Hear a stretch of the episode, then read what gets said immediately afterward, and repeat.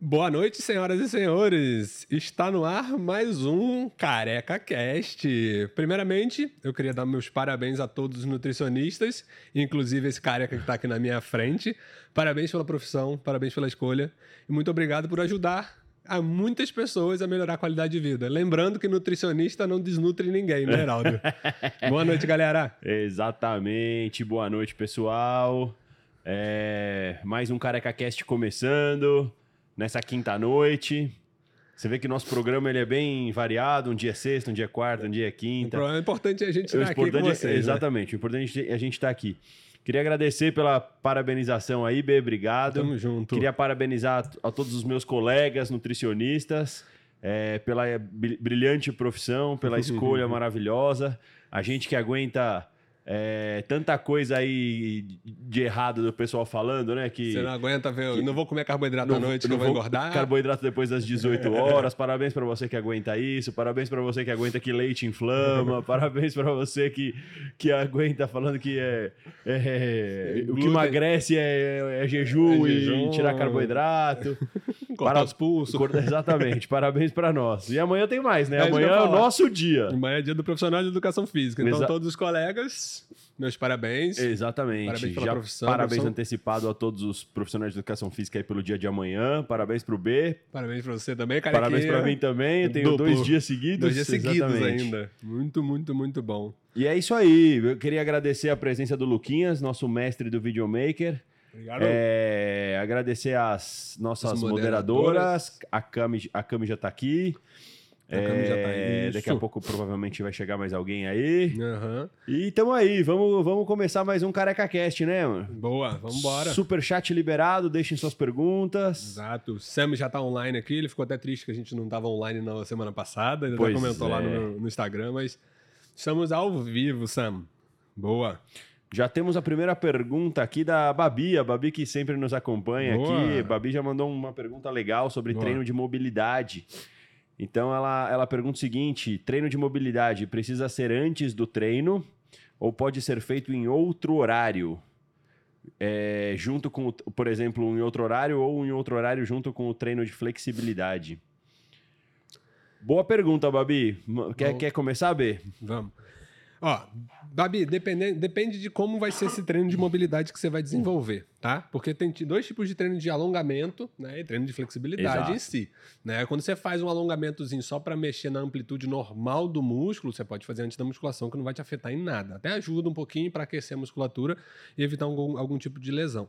Agora, se você vai trabalhar um treino de alongamento, eu te aconselho que você faça longe dos horários de treino, tá? Porque essa você pode poder fazer microlesões no seu sarcômero, que é uma unidade contrátil do músculo, tá? E essa lesão, quando você vai estirando para um alongamento, você pode estar. Um, vai somando os dias e dias e dias de alongamento, você pode evoluir com uma lesão muscular. Boa. Sem falar no estresse do fuso muscular, né? Exato, que você perde um pouquinho da noção. Você perde um pouquinho da noção do, do, do, do, do deu ali, sabe? Quando você está fazendo um alongamento, quando você está fazendo treino de musculação, o fuso muscular, por exemplo, é, um, é, uma, é uma região responsável por, por pela falha muscular, né? É ele que te avisa do momento que fala para você, ó, deu, Babi, daqui se passar, estoura. Exatamente. E quando você faz um treino de força ou quando você faz um treino de flexibilidade, porque a linha entre o alongamento e a flexibilidade, como o Bernardo falou, ela é muito tênue, né? É, passou um pouquinho da amplitude do alongamento já está virando um treino de flexibilidade. E quando você faz um treino de flexibilidade, você tem a tendência de estressar essa região chamada de fuso muscular. E o fuso uhum. muscular, como eu disse, é o cara que fala para você, ó, deu, vai estourar se passar daqui. E esse cara estando estressado, ele perde um pouquinho essa noção do te falar o deu. Uhum. Então, o ideal mesmo é que seja feito em horários diferentes. Exato. Seria o melhor, o melhor cenário de todos. Existe um teste para você enganar o fuso muscular e o, e o, complexo de Golgi, o órgão tendinoso de Golgi. Não sei se você lembra desse na educação física. Cara, né? não lembro não. Bom, a galera dá para fazer isso em casa, é até legal, interessante. Pensa assim, ó, você tá sentado, perna esticada e vai tentar tocar o pé. Você não vai conseguir tocar o pé, vamos dizer que sua flexibilidade é ruim. Certo. Certo? Alguém com você vai empurrar o seu tronco. Certo. Tá? Você vai conseguir chegar lá. O que, que você vai pedir para a pessoa que está sendo alongada fazer? Força para trás. Ah, Quando eu começo a fazer força para trás, o, o órgão tendinoso de Golgi e o fuso muscular começam a brigar um contra o outro. Porque você está sendo inflexionado para frente, mas está fazendo força para trás. Então o músculo está contraindo e ao mesmo tempo ele está sendo alongado, certo? Certo. Aí você relaxa. Chama acho que 5S o nome dessa técnica. Tá. Tá? E aí você relaxa, você vai ver um pouquinho mais para frente da flexão. Aí você vai e faz de novo, força para trás a pessoa. Mas não é exagerado, viu, galera? É uma força moderada. Você vai esticar o tronco para trás de novo e aí você conta, tipo, 5 segundos, depois relaxa, bum. Vai de Se novo. você fizer isso cinco vezes, você consegue Cê- tocar no pé. Se a flexibilidade aumenta bem, bastante. Eu não sei Sério? quanto de média, mas você consegue aumentar bem a flexibilidade. Eu juro que eu não lembrava disso. Eu tenho uma memória meio louca. Eu lembro de um monte de coisa de aula que eu nem eu sei de onde eu lembro. Eu juro que eu não lembrava. Mas, pô, tá aí, um exercício pra Mas vocês fazerem é, em casa, vai ganhando casa. flexibilidade Longe do treino esse, tá? Isso aí você vai ganhando flexibilidade e vai treinando o órgão tendinoso de o, o fuso muscular e o órgão tendinoso de Golgi, que é o que equilibra extensão e contração muscular. Legal, boa. Ó, ótima dica, hein? Isso é legal, galera. Isso é bem legal. Boa. Eu vou pegar algumas perguntinhas que foram enviadas pra gente aqui via Instagram. Lá tem bastante. É, Tem uma pergunta aqui. legal aqui sobre, sobre questões, de, questões de suplementação e manipulados, B. Boa. É, a Fafá Santos perguntou o seguinte: o uso de L-teanina e uso de 5-HTP Uhum. Tem alguma, é, é que, tem alguma é, indicação para inibição de vontade de doce? Hum, hum. Não. Não. Não, não, não. Vai melhorar a marcha de concentração e, e fixação de memória. L-teanina potencializa 5-HTP é um precursor de melatonina, tá? Mas para vontade de doce, não. Tá? Na verdade, o 5-HTP pode controlar um pouquinho mais a sua ansiedade. Ele te deixa um pouquinho mais calmo. Então, assim, pessoas ansiosas tendem a buscar um pouco mais de doce, carboidratos mais simples, é, é, é, alimentos hiperpalatáveis. Mas, de fato, não tem essa, essa relação com redução de doce, não, viu? É, muito se fala também sobre o picolinato de cromo, né? Picolinato de E, e cromo. muito se vê também que não tem.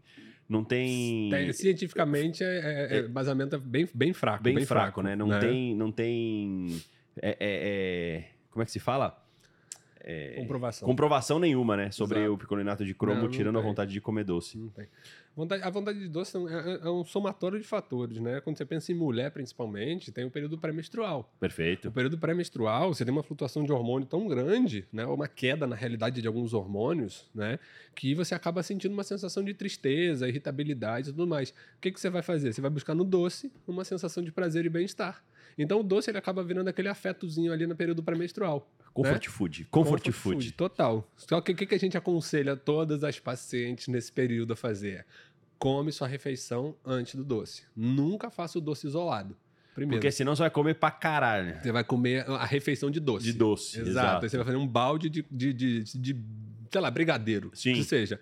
Então, faça a refeição. Ah, tô com vontade de doce. Moço, você tem que comer daqui a uma hora. Antecipa a refeição, faz a sua refeição, come o doce. Você vai comer menos doce e você vai começar a diminuir a vontade. Vai saciar mais rápido, né? Exatamente. Você sabe que teve muita gente que respondeu a- vi, né? a- A ao, a- exercício da, Da bebela, bebela, né? que ela passou na semana passada no nosso podcast, o exercício de coloca o pedacinho de chocolate na boca, deixa Uhum, derreter uhum. e etc. E tem Uhum. muita gente que falou que, porra, deu muito certo, cara. Deu extremamente certo. É bem legal, né? É bem legal. Isso também pode ser uma estratégia para diminuir a vontade, de comer doce. Isso. Existem alguns outros fatores associados. Aumento da resistência periférica à insulina, seu, meio que seu corpo entende que está faltando energia. Porque você tem um sequestro energético maior e guardar a gordura ou a energia no tecido adiposo. E aí o que acaba acontecendo? Seu cérebro fala assim, está faltando energia. O que, que ele faz? Quero Aumenta a comidas calóricas. Exato. E o cérebro ele se nutre praticamente exclusivamente de açúcar. Sim. Ele vai buscar o quê? Fontes de açúcar. Fonte de açúcar. Então ele vai direto pedir para você algum docinho, alguma, algum alimento hiperpalatável. Exato. Né? Exatamente. Então ele vai buscar isso para devolver essa energia rápida. O problema é, sua insulina está alta. Sua insulina está alta, vai continuar sequestrando essa, esse açúcar ou essa energia e levando o tecido adiposo de volta. Né? Então o aumento da resistência à insulina também faz você aumentar a vontade de doce. Perfeito. Restrição muito, é, uma restrição muito grande também, né? Faz com que você tenha uma necessidade maior de colocar para dentro é, alimentos mais calóricos. Eu brinco com, os com alguns pacientes falando, quando você está numa restrição muito grande ou quando você não está comendo direito, fracionando bem suas refeições, a- você passa na padaria, aque- até aquele sonho murcho, 10 horas da noite, que, que já tá lá Há três dias. há três dias, te tá apetece. duro, aquele Você que já- você taca na parede e Isso. fura a parede. Você já olha pra ele e fala, mano, eu, tu- eu dou, eu dou um dedo por esse sonho. Entendeu? É, Mas é exato. assim mesmo que funciona. Exatamente. E aí a gente sempre fala, né, Heraldo, que o melhor remédio para controle da fome é a comida, né? É a comida, exatamente. né? Pensa, faz um exercício mental aí, galera. Eu gosto de fazer exercício mental com vocês, né? Pensa que você acabou de almoçar, um amigo seu te liga e fala assim: bora na churrascaria? Exato. Qual que é a sua, sua resposta? Exato. Não, não dá. Eu, eu, dou um outro exemplo também que é muito, é muito oportuno e, e, e as pessoas entendem muito bem onde eu quero chegar quando eu dou esse exemplo. Que é a questão do seguinte: ah, por que, que é, é importante fazer um fracionamento? Por que, que é importante comer certinho e tal? Você já foi no mercado com fome? É. Cara. Mercado com fome parece que compra roupa só para comida pro seu filho. Né? Exato. Mercado com fome é, é, é, uma perdição, cara. Eu, quando eu vou no mercado com fome, minha mulher olha para mim e fala: O que, que você fez? Quinta série. Quinta série. A quinta série vive no mercado com fome, exatamente. Porque, Porra, com cara, certeza. É impressionante, impressionante. E quando você vai no. Oi? Tá vendo? Tá vai, vendo, foi no mercado com fome, cara. Você precisa assistir o podcast dos carecas, é, exatamente. Cara. É, é, é, isso. E aí você vai no mercado, tipo, é o que você falou da churrascaria depois de almoçar. Você vai no mercado logo depois de comer, é até mais rápido. Você entra no mercado, como você precisa e tchau. Vai embora. Não, ah, não vou levar isso aqui para provar. Nem isso você pensa. é verdade. Não é? é exatamente. É, continuando aqui, ó, tem uma pergunta do Leandro. O Leandro é treinador da equipe Muzi é, Army. Leandro, Lê, logo, beijo pra você. Lele logo estará aqui. Beijo, Bom, lindão. Isso aí. É, Prepare-se, tá? Porque logo você estará aqui, eu já vou. Daqui a pouco eu já te aviso. Por que, que o DHT faz cair cabelo na cabeça e crescer no corpo? Cara, o Gui respondeu isso, você lembra? No nosso podcast com o Gui, ele falou isso. É o mesmo folículo, só que ele, ele quebra a. Vai, a irrigação do cabelo na cabeça, bem no arco da cabeça. Só que é o que estimula o crescimento de cabelo. De pelo. De pelo, é. exatamente. Por isso que a gente na, na infância tem cabelo na cabeça, e se você tiver níveis de DHT descontrolados ou mais aumentados, você vai ter uma queda, mas esse próprio DHT é o que faz crescer pelo pelo corpo. Né? O Gui, se quiser uma resposta mais aprofundada, olha no nosso podcast com o Guilherme Musi. Ele falou exatamente sobre isso, brincando ainda com a gente. Né? Então dá uma olhada lá depois, Lê. É, a Sofia Souza mandou uma pergunta aqui pra gente no, no, no ao vivo, no chat do, do, do, do Careca, dizendo o seguinte: Estou na perda de peso e na hora do cardio ela gosta de correr na esteira ou pedalar mais intenso, durante 40 minutos. Aí ela pergunta: atrapalha? Porque ela vê que a queima de gordura seria na baixa intensidade. Uhum. Atrapalha a Sofia? Sim, com certeza. Sim. É, a gente já falou isso em alguns outros podcasts e algum, em alguns outros episódios. Inclusive, a gente falou até num BNTC pela manhã sobre essa questão. E explicando para você de novo, de uma forma mais rápida, mais resumida, é o seguinte. Você tem três vias energéticas no seu corpo: carboidrato, a mais rápida de todas e a menos abundante. Proteína, que é a que a gente tenta proteger o tempo inteiro, porque você usar proteína como fonte de energia significa que você está catabolizando e usando seu músculo como fonte de energia. E você tem a gordura, que é a fonte mais lenta e mais abundante no organismo, tá? Essas vias energéticas, elas são praticamente é, direcionadas à predominância de uso através da sua frequência cardíaca. Quando você está numa frequência cardíaca alta, o corpo entende que você precisa de energia rápida a energia mais rápida que você tem no organismo, além de ATP, CP, é a via do, do carboidrato, né? E aí você usa carboidrato como fonte energética. Quando você está numa frequência cardíaca mais baixa, o corpo entende que dá tempo dessa cadeia carbônica grande da gordura ser quebrada e oxidada. E aí a gordura entra como uma via energética predominante. Então, por isso que o cardio com finalidade estética para emagrecimento, para perda de gordura, é o cardio de baixa intensidade.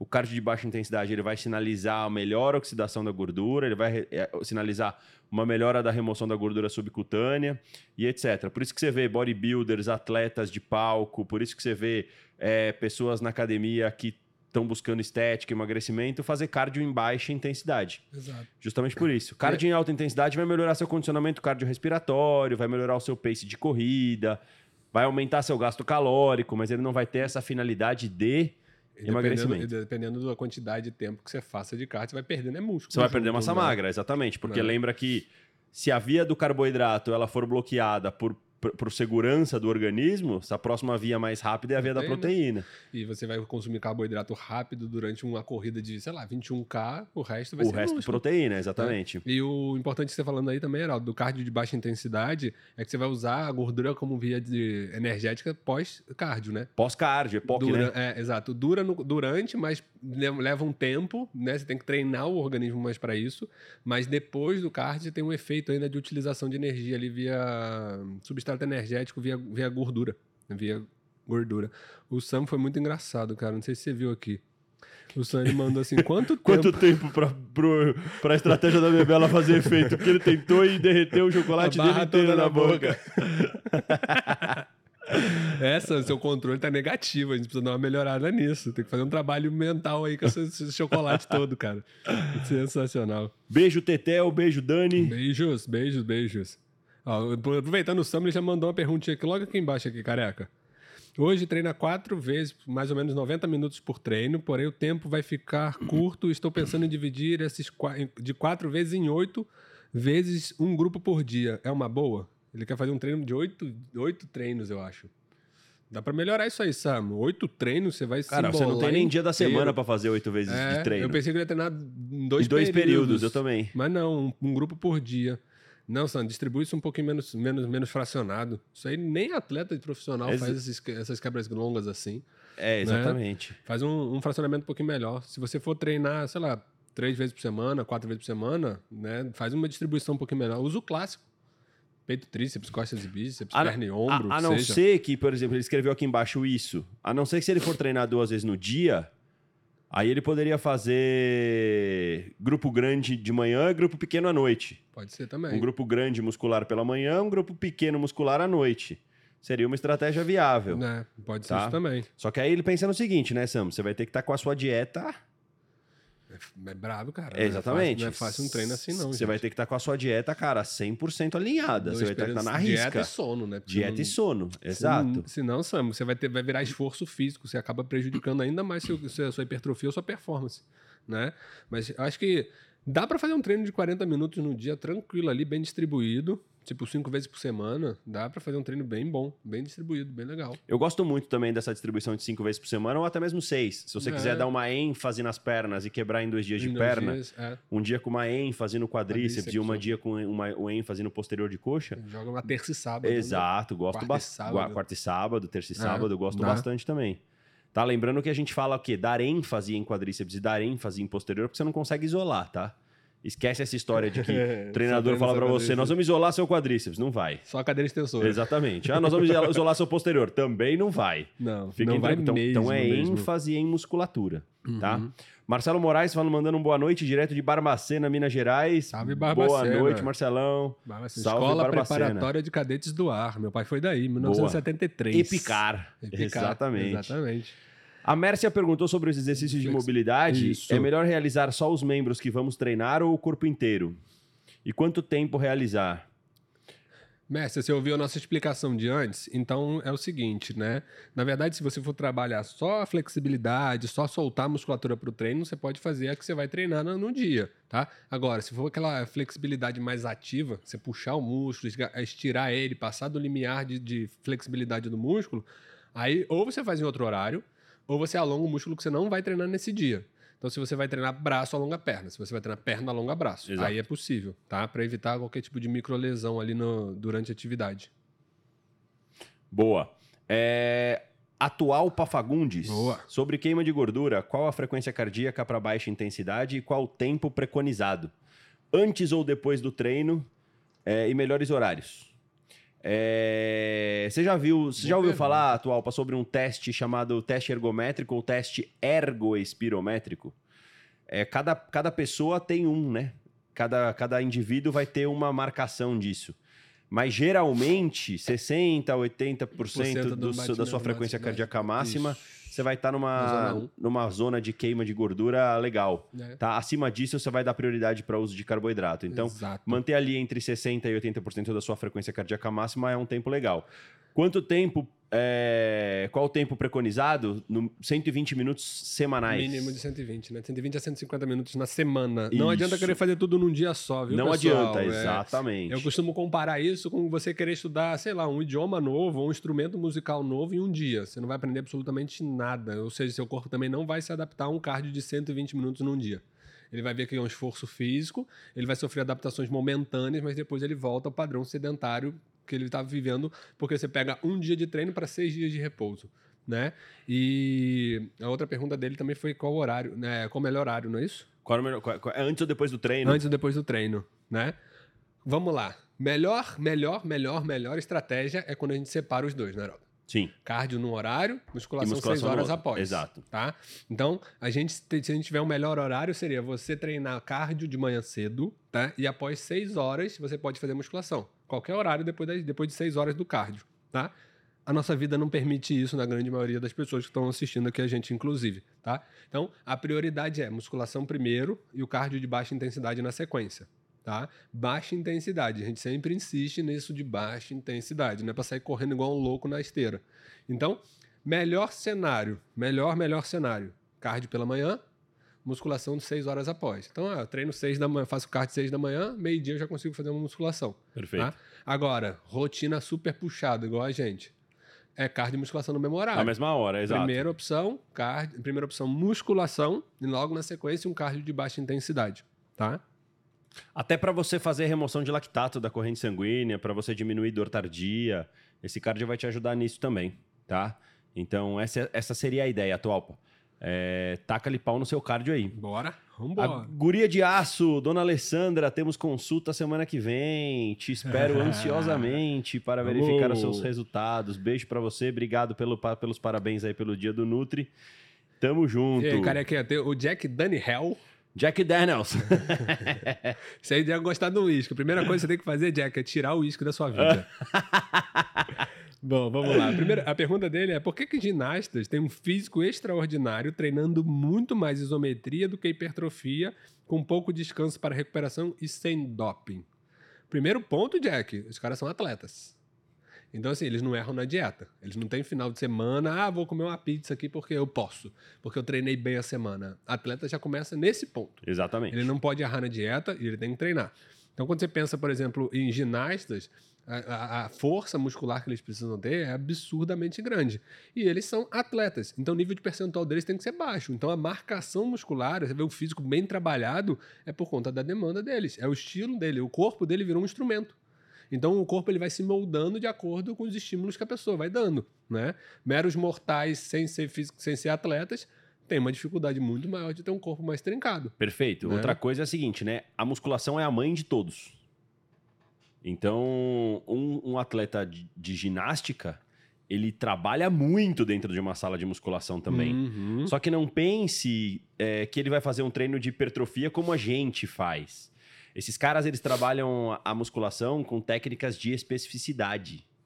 Então, eles vão trabalhar formas técnicas de musculação de uma forma diferente. Então, esses caras, eles vão desenvolver muita força e a hipertrofia, ela vem por consequência, certo? E aí, Uhum. realmente, esses caras vão trabalhar com treinos de isometria, etc., dentro dessa especificidade, tá? É, então, e aí até o próprio Jack ele já falou aqui embaixo, ó, vi um treino do Arthur Zanetti, seis horas e meia de treino por dia. Como que o cara desse não cataboliza? Ele é o atleta, ele tá comendo mil milhão de calorias para poder compensar isso. E pensa nele, por exemplo, você acha que ele faz só argola? O cara tá na sala de peso pegando peso pra caramba pra Exato, fortalecer. Imagina ele exato. fazendo lá Jesus Cristo na argola sem treinar musculação. É um exemplo clássico disso, eu vou mudar o esporte, mas um exemplo Bora. clássico disso é o seguinte: eu não sei, se, eu não sei, Jack, se você já viu, cara, alguns atletas da NFL treinando, da futebol americano. Pô, esses caras são. Os caras metem barra de agachamento nas costas com mais de 100 quilos e fazem pliometria.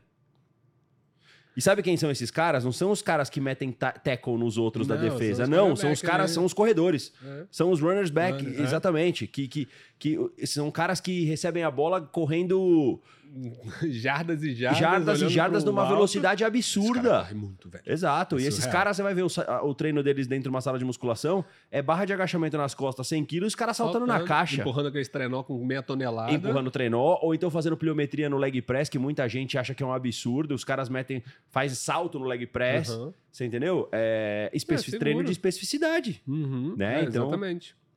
É o objetivo do treino. E aí, não dá pra ficar comparando, Jack, nós, meros mortais, com um cara atleta desse. Exatamente. Ele, ele falou do Zanetti treinar 6 horas e meia de treino, né? Você pode ter certeza, Jack, que também é, a cada período, vamos supor, de duas horas ou de uma hora e meia, etc., ele para Come. e ele suplementa. Exato. Ou come. Exato. E aí volta a treinar. Ele para, ele suplementa e aí volta a treinar. É a mesma coisa, por exemplo, um atleta de Ironman. Um Ironman feito em 10 horas, 11 horas, 12 horas. Esses caras suplementam no meio da prova. E brincadeiras à parte aqui, Jack. O 6 horas, aquilo ali é o trabalho do Arthur Zanetti. Então ele tá trabalhando pouco. A gente trabalha 10 horas por dia. Exatamente. Brincadeira, gente? É só uma é, piadinha, boa. viu? Mas é, porque 6 horas de treino é intenso, mas é o trabalho dele. Ele vive daquilo, né? Então, são 6 horas muito bem assessoradas, muito bem estruturadas, muito bem planilhadas. Tá? Ele tem um roteiro muito bem feito. Perfeito. O Deus Zebra aqui perguntou o seguinte: é possível uma contratura muscular durar mais de um mês? Uma contratura Sim. muscular durar mais de um mês. Sim. E aí ele disse que o seguinte: o esternocleido mastoide está limitando muito o movimento. Aí ele pergunta o seguinte: é melhor forçar o movimento, mesmo com dor, ou é melhor deixar ele descansando, Deus deixar zebra. no repouso? Deus, Deus zebra. zebra. Exato. Deus zebra mesmo. Não, ó, repouso, tá? Procura um fisioterapeuta para avaliar isso aí, porque pode ser uma contratura mesmo, ela vai permanecer se você não tiver energia para relaxar esse músculo, né? Pensa aquelas bolinhas que tem nas nossas costas quando você está mais tenso, ela não vai soltar do nada. Né? É que a contratura vai depender do volume que você teve de grau de contratura dessa musculatura, né? Mas procura um físio, faz o que a gente chama de liberação miofacial para soltar essa região e aí, alguns pontos que você tem que avaliar também, Deuseba, principalmente é o seu sono. Se o seu travesseiro está adequado, se ele já não está velho, se você tem dormido numa posição correta, se você não está todo torto na Exato. cama, né? Se o seu trabalho, se a sua cadeira está numa posição boa, se sua postura no, na, na, mesa está certinha, se você não está com o computador muito alto, muito baixo, se você está desconfortável, é muita coisa. Detalhe, o pescoço ele sofre mesmo, porque a cabeça pesa. Pra, pra caramba. Para sustentar. A minha cabeça é enorme. então, porra, tem ver que eu dou assim, ó, para dar uma relaxada no pescoço. É, exatamente. Então, esse é o cuidado que tem que ter, são as posturas, porque de fato você vai permanecer. E não força, tá com dor? Para, porque senão vai lesionar. E uma liberaçãozinha miofacial também seria uma é boa lindo, aí, né? Exatamente. Tá, tá, talvez te ajudaria bastante. Uma não, várias, né? sessões, né? Várias sessões. É. Procura o Davi Ronce, Davi que falou Ronce, com a gente tem um aqui. podcast dele aqui com a gente. Exatamente. Foi espetacular esse ele, podcast. Ele pode te ajudar com a liberação miofacial. Bom. A Rosana, também treinadora da equipe Musiarme. Beijo, Rô. Ela mandou uma pergunta ah, seguinte. TGO e TGP pode ser um sinalizador de lesão muscular, B? Pode sim, principalmente transaminase glutâmico pirúvica, o TGP. Tá? É onde a gente observa ali se o paciente está treinando bem a musculação. Tá? O TGO tem mais relação com o treino aeróbico. Lógico, não são marcadores específicos, viu, gente? Tanto pouco marcador específico de lesão hepática. Tá? Mas sim, a gente consegue ver se tem uma intensidade boa de treino ali pelas transaminases e pela CPK.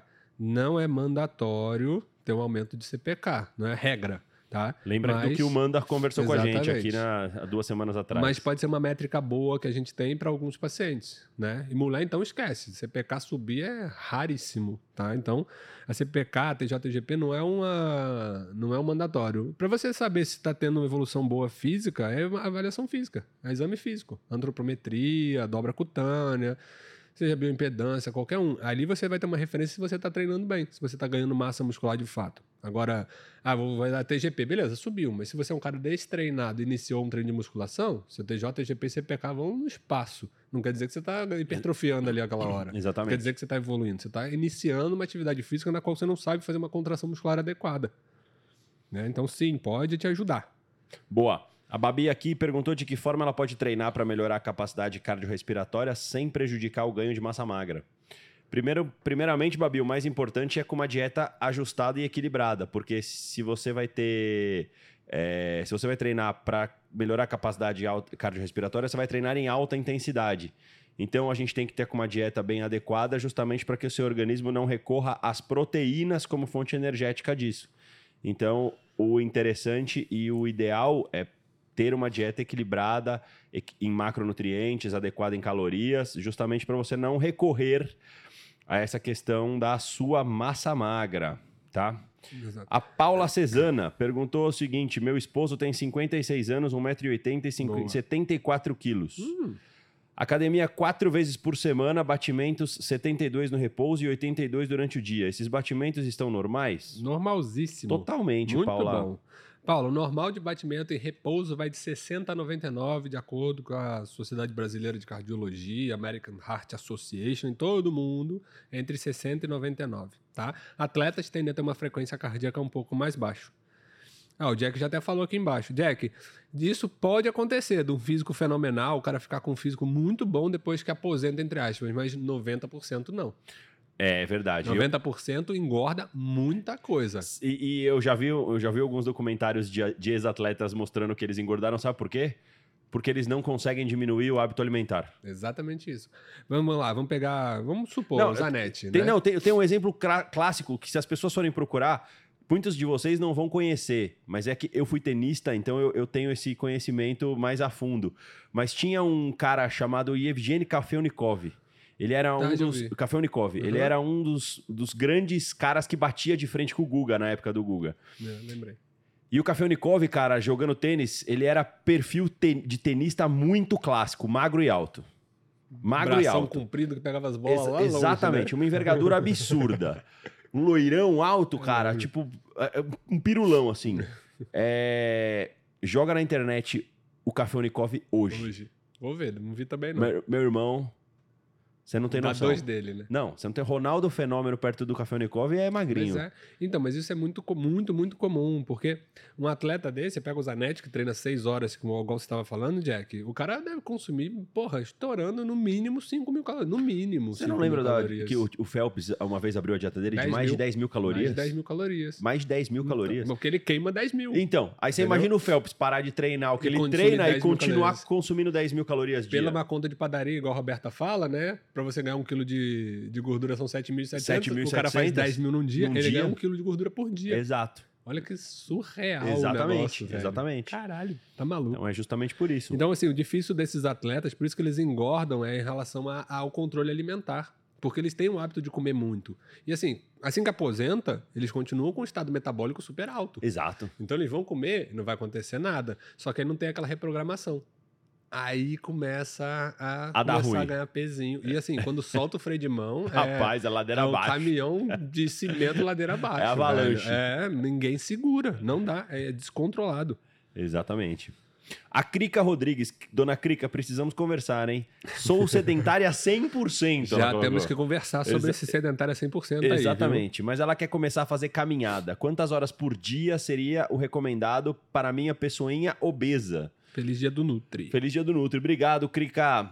Crica, seguinte, a Organização Mundial da Saúde recomenda 150 minutos semanais para você deixar de sair da, do Ela sedentarismo. já pensou em hora por dia, calma, começa devagar, Crica. É, exatamente, 150 minutos semanais. Se você pensar em 150 minutos semanais, são 30 minutos de caminhada de segunda a sexta. Tá? Exato. 30 minutos de caminhada de segunda a sexta, você já sai da classificação de sedentarismo. 30 todo dia. 30 todo dia, exato. Exato. É, e, pode... é caminhadinha mesmo, nada de correr. Pelo que você falou ali, ó. É, quantas horas por dia? Para começar, seria recomendado uma pessoa obesa. Então, assim, sobrepeso, obesidade e até ganho massa muscular em excesso, né, a gente fala para evitar corrida. Você vai correr bem durante uma, duas, três semanas. Depois você vai lesionar. Você começa a ter fratura para o estresse. Perfeito. Repetitivo, principalmente no platô tibial. Então, o que, que a gente costuma falar? Caminha tá? Vai baixando seu peso, vai criando o hábito de fazer a atividade de caminhada no primeiro período, depois começa a fazer uma transição para uma sala de peso. Então faz uma caminhada e vai dois dias na academia levantar um pezinho. Depois caminhada, três dias para levantar pezinho. Aí sim você começa a fortalecer sua musculatura. Aí sim, se você quiser, ah, eu vou ensaiar uma corridinha. Beleza.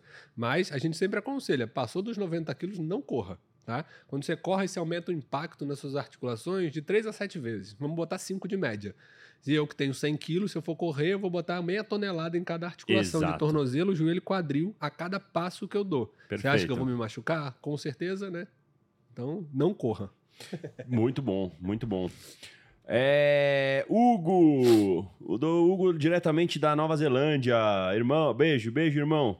Obrigado aí pela audiência é. diretamente da Nova Zelândia. Tamo junto. É, tem aqui, eu tinha visto aqui uma. Ah, achei. O Vitor Vignoli, dieta cetogênica com reposição de testo. Vou ter força para treinar e vou crescer independente da pouca quantidade de carbo?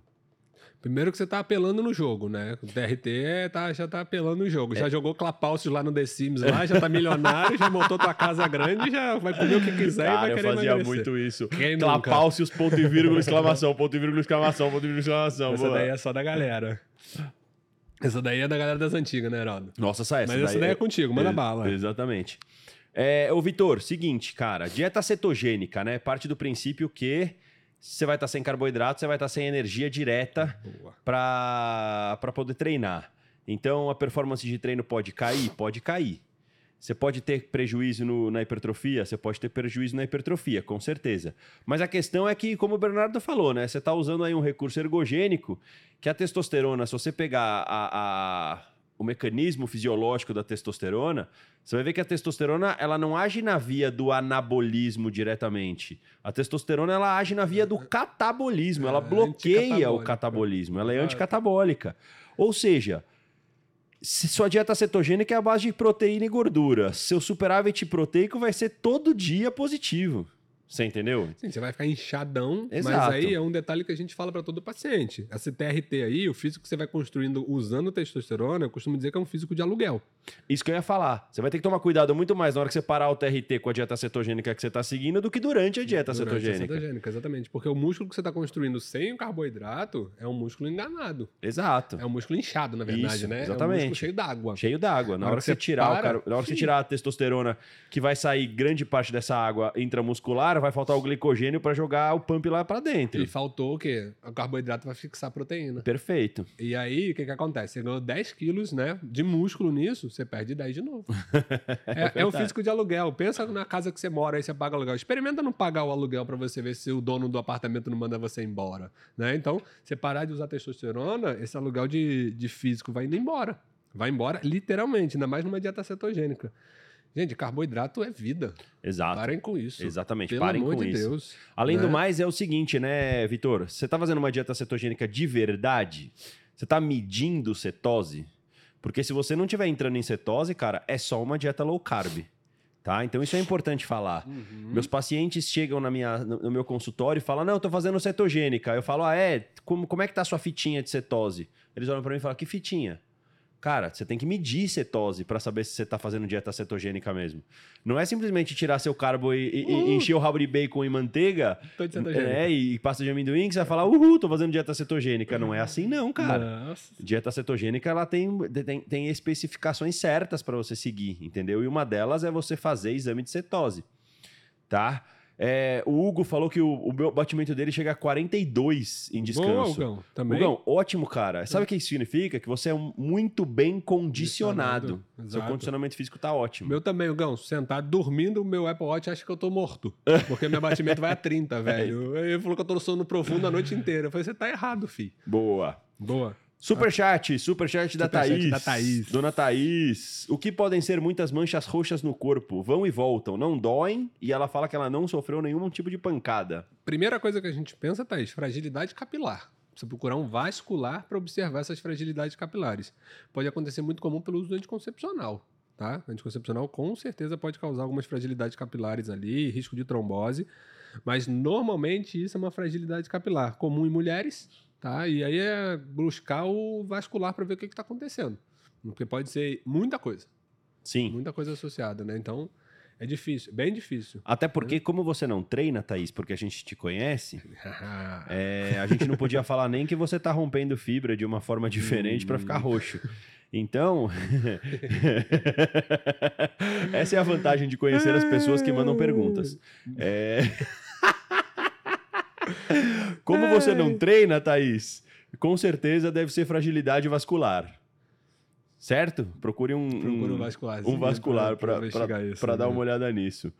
A Patrícia Lamana perguntou o seguinte: quais são os melhores aparelhos na academia para tonificar as coxas? Parabéns pelo seu dia. Obrigado, Patrícia. B, eu tenho uma resposta aqui. Quais são os melhores aparelhos para tonificar as coxas? Todos. Obrigado. É a mesma transmissão de pensamento aqui, ó. Patrícia, todos, todos os aparelhos, né? O que é importante é que você procure um profissional de educação física para ele montar a sua periodicidade e a, e a, organização do treino, porque o treino ele tem uma, ela até riu aqui, tá? Mas é, o treino ele tem uma, uma cronologia ali, ele tem um, um um fluxo de se seguido, né? Não é você sair escolhendo o que, que você vai treinar no self-service. Ah, eu vou fazer extensora, daqui a pouco eu vou para adutora, daqui a pouco eu tô agachando.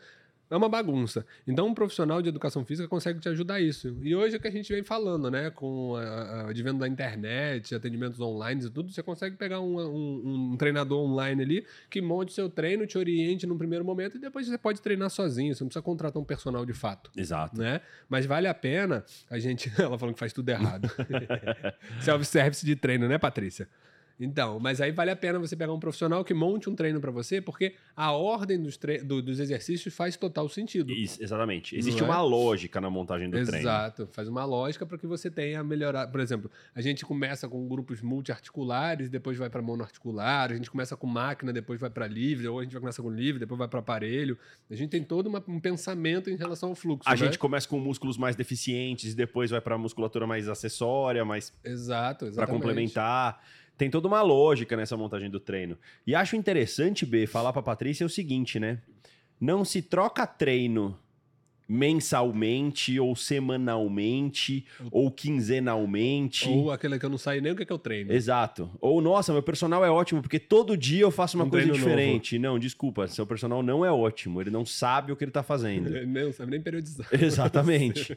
Porque o treino eficaz, Patrícia, para o treino ser eficaz na questão hipertrófica, ele tem que durar mais de 10 semanas. semanas. Ou seja, dois meses e meio. Dois meses e meio com o mesmo treino para ele ser eficaz. Isso já foi é, discutido também em outros podcasts, mas, por exemplo, eu, Bernardo, o próprio Muzi, que está com a gente no consultório e etc., a gente troca treino de duas a três vezes por ano. Exato. Por ano. Exatamente. Então, assim, nós trocamos treino, nossos treinos duram de quatro a seis meses justamente porque você tem uma variação na curva da injúria muscular e na curva da hipertrofia muscular. Isso é um estudo do Felipe Damas da USP. Depois, qualquer dia, a gente traz e bota ele aqui na tela pra galera dar uma olhadinha de como é que funciona essa curva, né? E detalhe também, viu? Quem monta meu treino é o Heraldo e o Heraldo ele não monta o treino dele. Exatamente. É eu, é Paulo, Boa, porque senão... exatamente, porque senão você faz o que você gosta. Exato. E não o que você precisa. Odeio fazer avanço. Né? Aí tá lá, a primeira coisa do treino do Heraldo que ele me manda tá lá, avanço, filho da puta. Porque se fosse eu, não faria avanço Nunca, hora nenhuma. Exatamente, né? exatamente. Então, assim, então, isso é importante também. Não faça você o seu próprio treino. Deixe para outras pessoas que têm essa habilidade para isso. É isso aí, Patrícia. Tá? Qualquer coisa, o Heraldo tem contato do pessoal da equipe. Musearme. Procura a minha equipe, minha, a equipe que a gente. A, a, a, equipe que eu sou o coordenador. Eu sou coordenador de uma equipe de 25 treinadores aqui da Clínica Muse. Musearme. É, procura no Instagram, arroba. E você vai ter profissionais lá que eu entrego a minha mãe, minhas filhas pra, na mão deles para eles Tranquilo. passarem treino sem problema. Confio esposa, em todos. Minha esposa treina com, com uma da equipe. Exatamente. É. Tem então, dois anos já que treina junto. Excelente. Perfeito. É Musearme. Patrícia, avanço. Sabe qual que é o ruim do avanço, Patrícia? É que tem outra perna. Você tá morrendo numa, você tem que fazer a outra. Pelo amor de Deus. Ó, vocês estão. Vocês estão. Minha fama tá ficando ruim, porque a, Dani falou assim: no meu treino ele também põe avanço. Pô, que Tô falando, o Heraldo, ele, ele fala assim: como é que eu vou ferrar com essas pessoas? Aí ele incorpora, fala assim: agora é a hora. Ele senta a mão. Ah, temos um outro superchat super da aqui Thaís. da Thaís também. É verdade que corrida causa flacidez para quem tá em fase de emagrecimento é... e massa magra?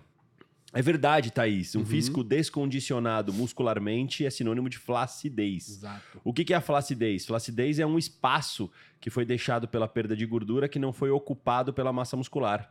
Então, você pega, por exemplo, pessoas que estão em processo de emagrecimento com muito cardio, muito aeróbico e com pouco treino de musculação e treino de força, essas pessoas elas tendem a ficar flácidas. Isso é verdade. Que aumenta muito o risco de lesão articular. Sim, não tenha dúvida. Você perde sustentação do tendão e do músculo, então você perde bastante, bastante.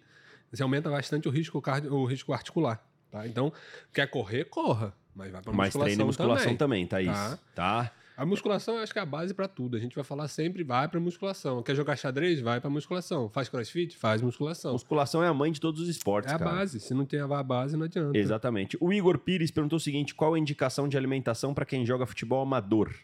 Ele treina duas vezes na semana, joga uma vez na semana e faz treino de força cinco vezes na semana. Bom, Igor. É, bom, seus treinos estão ótimos, né, Igor? Qual a indicação de alimentação para quem joga futebol amador? Cara, vou te responder a resposta básica aqui do nosso podcast. Depende. Eu não sei qual é o seu gasto calórico, eu não sei qual é o seu metabolismo composição basal, corporal. eu não sei qual é a sua composição corporal, eu não sei qual é a sua rotina, que hora você acorda, que hora você dorme, que hora você almoça, que hora você janta, se você tem possibilidade de fracionar melhor as refeições. Então depende. O que eu posso te falar no geral, cara, qual a indicação de alimentação para quem joga futebol é que tenha proteína, carboidrato e gordura na sua dieta. E que não fique mais do que 4 horas sem comer. E que não fique mais do que 4 horas sem comer, exatamente. Essa e... é a indicação genérica que eu posso te falar. Superficial total. Per total. Ponta do iceberg ali em cima. E um outro ponto importante é opte sempre por comida. Perfeito. Tá? Perfeito. Comida, comida, Sempre que comida, possível, comida. comida sólida. Agora, para eu entrar numa indicação mais profunda para você, cara, eu teria que conhecer você um pouco melhor, sua composição corporal, seu metabolismo, sua rotina diária e etc. Tá? o, Gustavo Henrique perguntou um pouquinho acima da, dali do, do, do Igor se o excesso de atividade física pode causar danos no rim. Poder pode, mas você tem que ser um ultramaratonista. Exato. Ou aquele cara que vai correr em lugar muito quente, que não se hidrata bem, tá mal alimentado, isso você pode sim causar injúria renal. Agora, se você for um cara que treina regular, corrida, sei lá, musculação que seja, mas tem uma rotina bem de alimentação, hidratação e sono, não tem nenhum risco de lesão. Tá? Pode ter um aumento de creatinina pelo turnover de proteína que você faz, a quebra de proteína muscular. Então, a creatinina no, no, no, exame de sangue pode vir um pouquinho mais aumentada. Isso não quer dizer que você vai ter uma lesão renal de fato, pré-estabelecida, né? Porque você está quebrando mais proteína. Então, você aumenta um pouquinho mais da sobrecarga renal, tá? Então, danos ao rim, né? Insuficiência renal é, relacionada à atividade física tem que ser ou extenuante demais, ou muito longa, com erros de hidratação e alimentação, ou locais, por exemplo, muito quentes, você acaba desidratando muito. E aí sim você pode ter uma lesão renal. A gente tem que pensar no excesso. Boa. No exagero, não no básico. A gente aqui não teria nenhum tipo de lesão renal por conta de treino de musculação duas horas por dia. Perfeito. É isso aí, Gustavão. o Charles falou assim: ah, então o segredo é não contar para vocês o que a gente não odeia fazer? Anotado. não adianta, Charles, a gente descobre. A gente vai testando. Na hora que você chega xingando a gente no consultório, a gente já sabe Exa qual que você não gostou. Exatamente. é, é Charles, profissional, um abraço, profissional de educação física, Charles, com certeza em outras vidas foi carrasco, você... foi torturador. Não, mas a gente tem foi... na faculdade aula de tortura 1 e 2. Né? Exatamente. Então exatamente. é fácil pra gente identificar o que vocês não gostam. Não tenha dúvida. O Gão perguntou aqui de novo, pensando, ó, pensando em aumentar o gasto calórico, não seria interessante mudar a modalidade ou o treino para evitar que o físico se condicione? O Gão, não necessariamente, cara. Pensa no seguinte: é, você não vai. A, você não vai deixar de gastar caloria porque você já está acostumado a praticar essa modalidade. É, isso não vai acontecer. Você vai continuar gastando caloria, você vai continuar. Por quê? Porque tá, tá, tá ligado ao consumo de VO2, tá ligado à biogênese mitocondrial, tá ligado ao trabalho da mitocôndria. Tá ligado a tudo isso. E você vai treinando ela, né? Exatamente. Você vai treinando, você vai melhorando isso. Exato. Vai ficando mais fácil você manter um peso baixo, um consumo de calorias. Se, se no seu corpo, ah, ó, eu tô fazendo um cardio, então essa hora é hora de usar a gordura como substrato energético.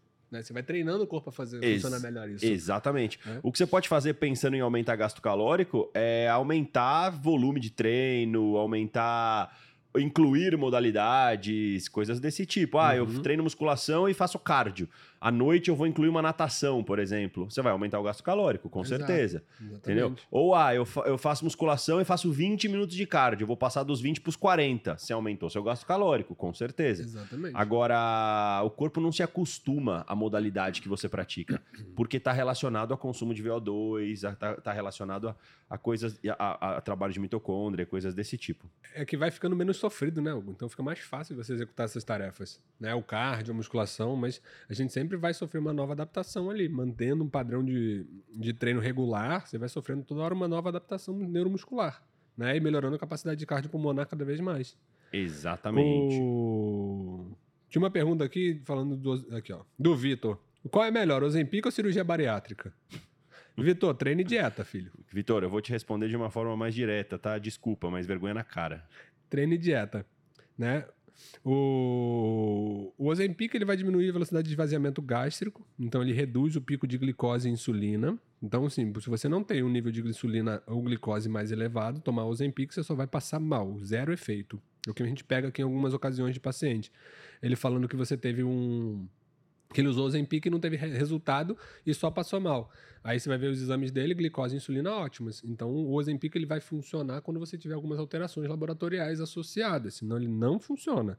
A bariátrica também, você precisa ter algumas comorbidades ou um IMC acima de 40 para fazer a cirurgia bariátrica. IMC acima de 35 com comorbidades e o IMC acima de 40 sem comorbidades, porque já é caracterizado como obesidade mórbida, então você já tem relação ou de pode fazer a cirurgia bariátrica, tá?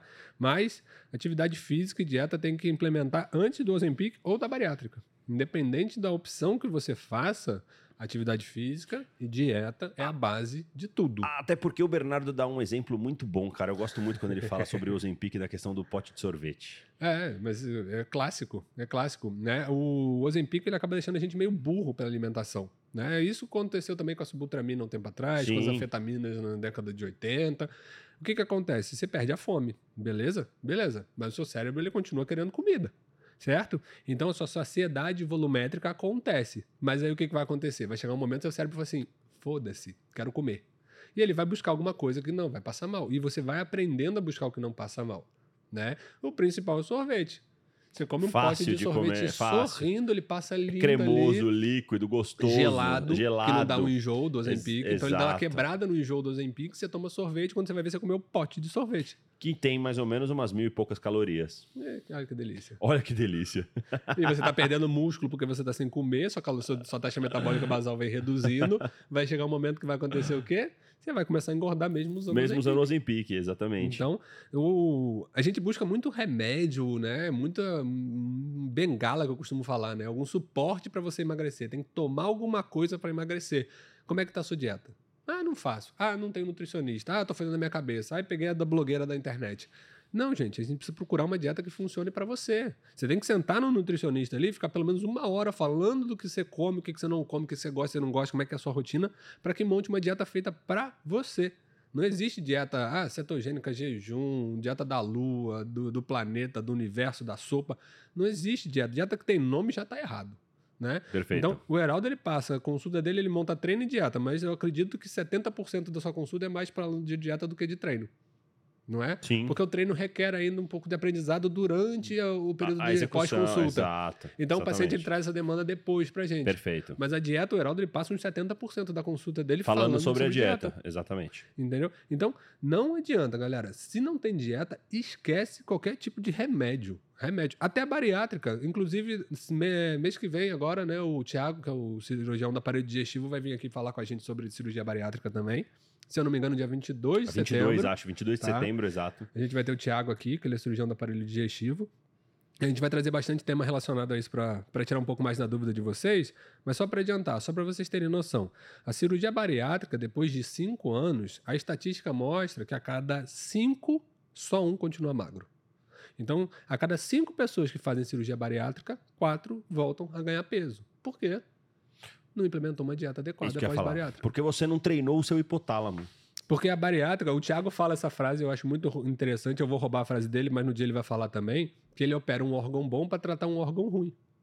Ele opera o estômago que tá bom para tratar uma cabeça que não tá boa. Perfeito. Então, roubei muito a sua bom, frase, Thiago. Muito bom, muito bom. Roubei a sua frase, mas é... Vou começar a usar isso também. É, ele, ele assim, eu opero um órgão bom para tratar um órgão que não tá bom que é o cérebro. Porque a dieta é cerebral, é cabeça. Sim, não tenha é, dúvida. É, é, é, você olhar para um papel e falar assim: o Heraldo me passou aqui, ó, três ovos e duas fatias de pão. Eu vou lá na geladeira, pego meus ovos, vou ali, pego o pão, faço e como. E aquilo e acabou, vou comer só aquilo e acabou. Exatamente. Aí o Heraldo me passou três ovos e dois pães. Não, mas eu vou comer um ovo só, meia fatia de pão, mas aí à noite eu vou comer uma pizza. Exato.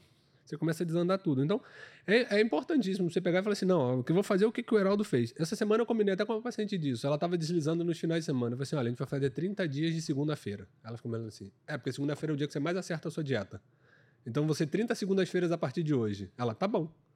Falei, fechou. Não tem sábado e domingo. São 30 dias de segunda-feira. Porque ela estava começando a gerar platô. Porque ela acertava na semana, mas errava final de semana. Acertava na semana, errava final de semana. Então ela não saía do lugar. Falei, então agora todo dia é segunda-feira. Pode ser? Durante 30 dias. E você vai passar aqui para eu te medir. Ela, beleza. Então, dieta, gente, se vocês não fizerem dieta, esquece qualquer tipo de remédio para emagrecer. Exatamente. Se existisse remédio que emagrecesse, já tava ali. Aí, já tava todo mundo magro. Exato, não precisava de é nutricionista, igual, não precisava de nada. É igual que o Muzi fala, né? O Muzi fala, se tomar bomba deixasse todo mundo forte e bem, só tinha Schwarzenegger andando na rua. Exato. Né? Então... E, e sabe uma coisa importante, B, de se falar? É o seguinte, é... Você tem que para fazer dieta, você tem que se atentar aos detalhes. Cara, eu falo isso direto para meus pacientes. Sabe por quê? Porque assim, ah, o Heraldo me passou, vamos supor, tá? Ah, no almoço, proteína, é carboidrato lá nas quantidades certas. E aí a gente passa o seguinte: salada crua. Salada crua, vamos lá, alface, tomate, cebola e não sei o que lá.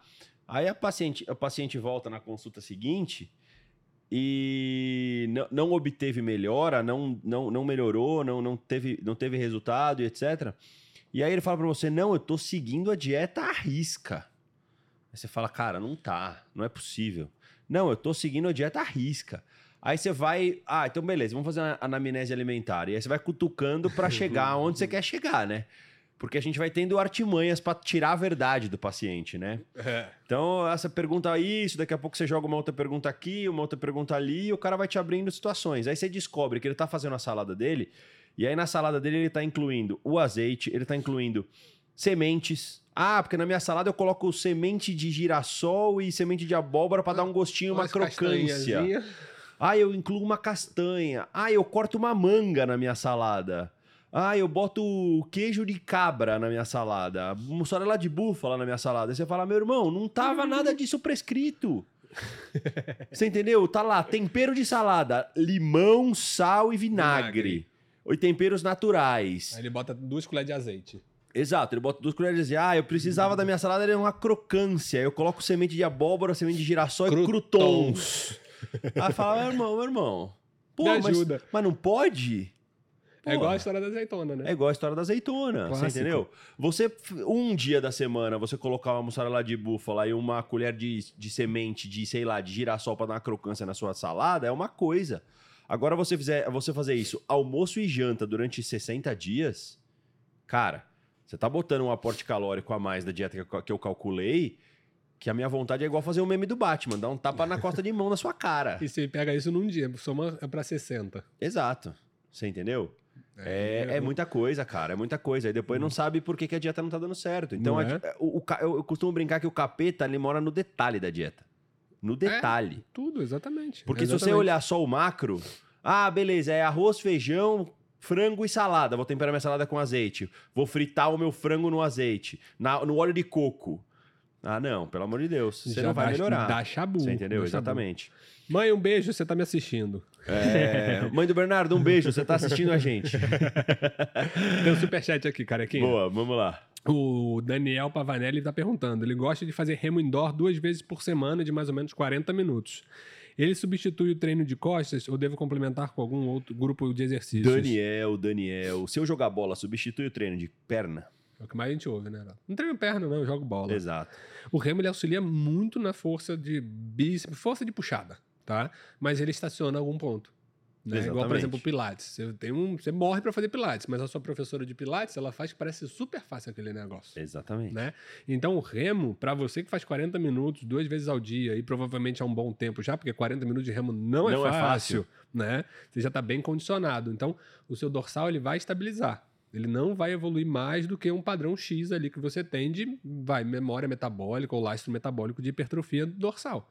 Aí você precisa de fato complementar. Com certeza. E o ponto importante é complementar também com musculatura de ombro. Sim, ombro sim, e manguito. Sim, sim, manguito. Porque exato. senão você começa a fazer repetição, repetição, repetição, repetição no remo. Daqui a pouco você começa a ter uma dorzinha ali no seu supraespinhal que você não sabe de onde está vindo. Perfeito. Né?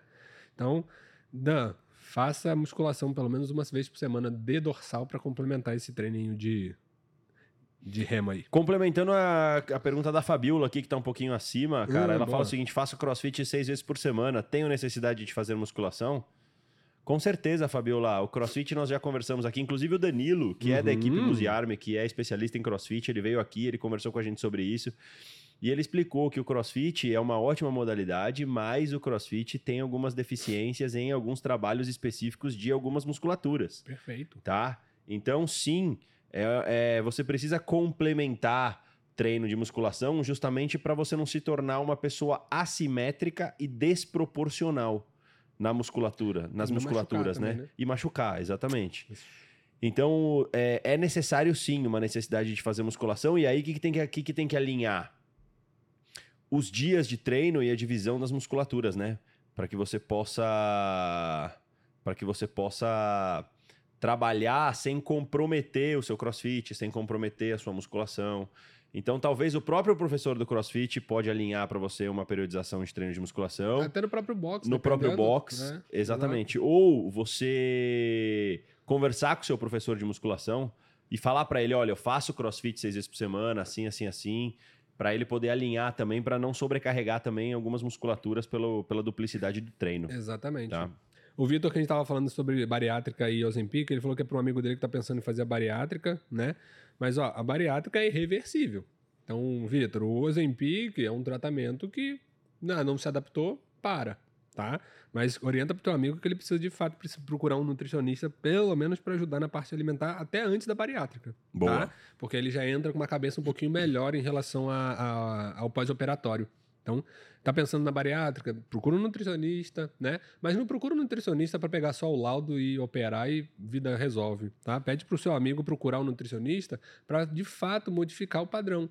Porque se ele tá obeso, ele tem um estilo de vida de comidas hipercalóricas. Ele come mais do que ele deveria, tá? E isso está na cabeça dele. Então, o nutricionista já vai começar a reprogramar junto com ele essa parte de melhorar a alimentação, o fracionamento alimentar, a qualidade alimentar. Se ele optar pela cirurgia bariátrica, ele vai ter o quê? Uma adaptação, uma adesão muito melhor à dieta depois da cirurgia. Do que eu como 10 pizzas hoje, amanhã eu fiz a bariátrica, não cabe nem uma calabresa. É. Nem uma rodela. Cara, você entra em desespero. Entra em desespero. A galera entra em desespero real. Então, Vitor, só orienta isso para ele. Se ele optar pelo independente do Ozempic, da bariátrica, ou seja qual for, pede para ele procurar um Nutri para fazer uma dieta importante para ele. Boa, o Hugo falou que 70% da consulta comigo é, é ele é, é, eu escutando as lorotas dele. Tem que dobrar. A consulta psiquiatra tem que botar mais um pouquinho ah, aí, é, Exatamente. Mais, o Hugo tem que pagar um pouco a mais aí pro Heraldo, porque é, são três profissões. É, é, por isso que ele me prometeu uma camisa do All Blacks, tá ligado? Aquele... É, exatamente. Tô esperando, Hugo, minha camisa do All Puta, Blacks. Irado, tá? irado, irado. É, Raca da vida. Não esqueci não, exatamente. A Jerusa Casagrande falou o seguinte, mas eu poderia incluir esses temperos na salada se estiver calculado na dieta? Ou realmente não são bons de se consumir? Jerusa, com certeza você poderia incluir, tá? Então, por exemplo, você pode incluir semente na dieta? Sim. Tem o ciclo da semente, da saúde da mulher e etc, etc. Pode incluir? Pode. Mas o seu nutricionista precisa ficar sabendo. É diferente, por exemplo, para o seu nutricionista se você chega com a informação e falar: olha, nutricionista, eu quero comer minha salada, mas na minha salada eu quero colocar, por exemplo, duas bolinhas de mussarela de búfala, eu quero colocar 30 gramas de semente de girassol e 30 gramas de semente de abóbora. O seu nutricionista vai colocar no plano e vai fazer o cálculo disso. Entendeu? E aí você tem que estar ciente do seguinte: para você comer isso, para você fazer esse aporte de gordura, porque semente de girassol é gordura, semente de abóbora é gordura, etc, etc, ele vai tirar caloria de outro lugar. Então, provavelmente, você vai, correr, vai comer, por exemplo, menos arroz feijão para poder jogar uma semente dessa na sua, na sua salada. Você vai comer menos comida em alguma refeição para poder jogar o croutons na sua salada. E até mesmo molhos do tipo, não, eu tempero minha salada com molho de mostarda e mel. Altamente calórico, cara. Eu, trabalho, eu, eu tempero minha salada com molho ranch. Eu tra... É, cara, eu, tra... eu tempero minha molho... salada com molho rosé, maionese, ketchup e mostarda. Porra, não me fode, caralho, entendeu? Aí não dá, né? Não dá. Não, aí não dá pra botar em conta nenhuma. Né? Exatamente. Né? Aí tem coisas que não dá, mas é. algumas coisas elas, elas precisam ser avisadas pro seu nutricionista, pro seu nutricionista fazer o cálculo. Entendeu? Ele não bota exi... batata palha lá. Não, mas, é, mas é gostoso pra caralho. Salada com batata palha, Puta mano. Que pariu. É, o é... problema é esse, é gostoso. É gostoso pra caralho. Esse é o problema maior. Exatamente, né? mas você tem que ter. Isso tudo tem que estar tá calculado dentro do aporte da, da caloria. Exato. Entendeu? É, é cálculo, é, é. Cal, é conta de matemática. É, exato. É eu... simples na prática, na teoria, que acaba complicando Exatamente. um pouquinho. Eu já dei o né? um exemplo da dieta, da montagem da dieta do, do sneakers, sneakers, aqui do paciente, Perfeito. cara. É, né? Deu super certo, mas ele teve noção de que ele ia comer menos ao longo do dia para poder comer um sneakers de sobremesa. Exatamente. Entendeu? Então é, é isso. O, o Vitor, o Vitor Ignore de novo, perguntou é, quantas vezes é ideal a musculação por semana para quem está começando. Vitor, depende do tipo de treino que você vai fazer, mas geralmente, se você começar com três vezes na semana, semana. É, é, okay. é, o básico, padrão, adequado, até para você ter capacidade de recuperação, não se lesionar. Isso. Porque uma das coisas que eu aprendi bastante, inclusive eu dou aula na, na, numa pós-graduação sobre doenças crônicas e obesidade. E, por exemplo, você vai começar a treinar um, um, um, um obeso, você já imaginou o quanto ele vai ficar dolorido no dia seguinte do treino de musculação? É, você tem que dar tempo para ele se recuperar, recuperar, dessa dor tardia, porque senão ele não volta. E a mesma coisa com o iniciante. Pega a, a, Esqueci o nome dela aqui, que estava sedentária 100%, que vai começar a fazer caminhada. Eu também não vou lembrar. Eu não lembro o seu nome, mas você me desculpa, mas é o seguinte: se você botar ela dentro de uma sala de musculação para fazer um treino pesado ou todo dia, é, vai ter uma hora que ela não vai aguentar de dor.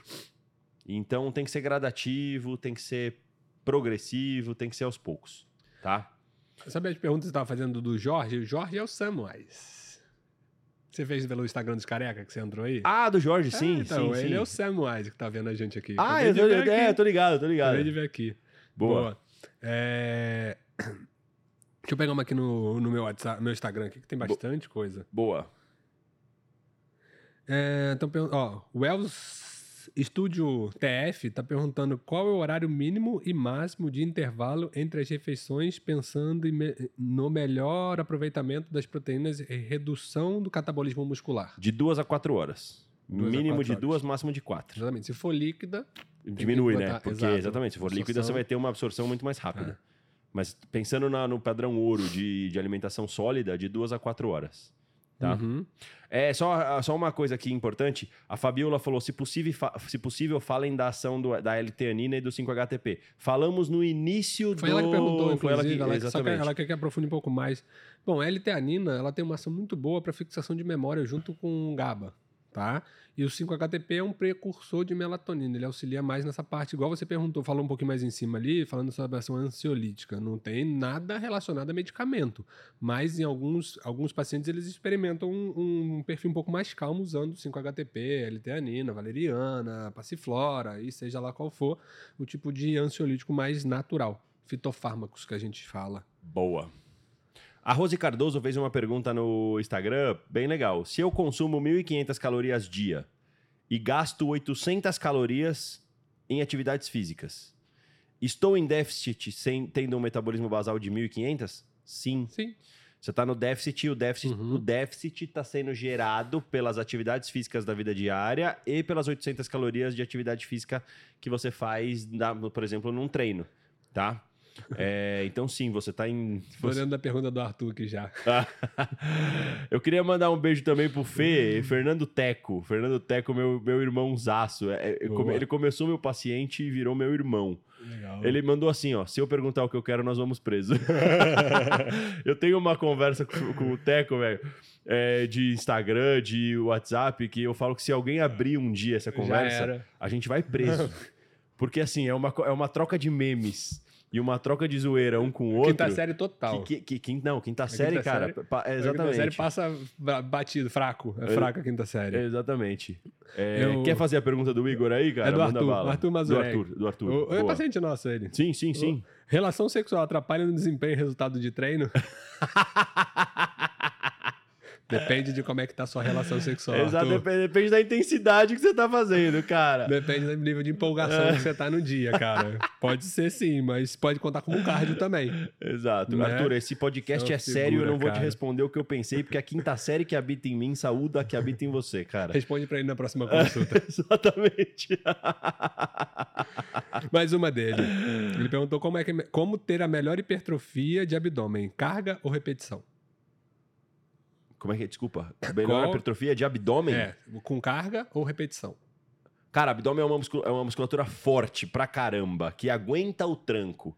Pensa é. que ela é uma musculatura de sustentação tá segurando suas vísceras inteiras lá Exatamente. Seu, né? seu, diafra seu, diafragma sobe e desce a cada vez que você respira. Uhum. Tá segurando a gente sentado na cadeira aqui, ó. Então é, uma, é, uma, é um grupo muscular que precisa ter carga e precisa ter volume.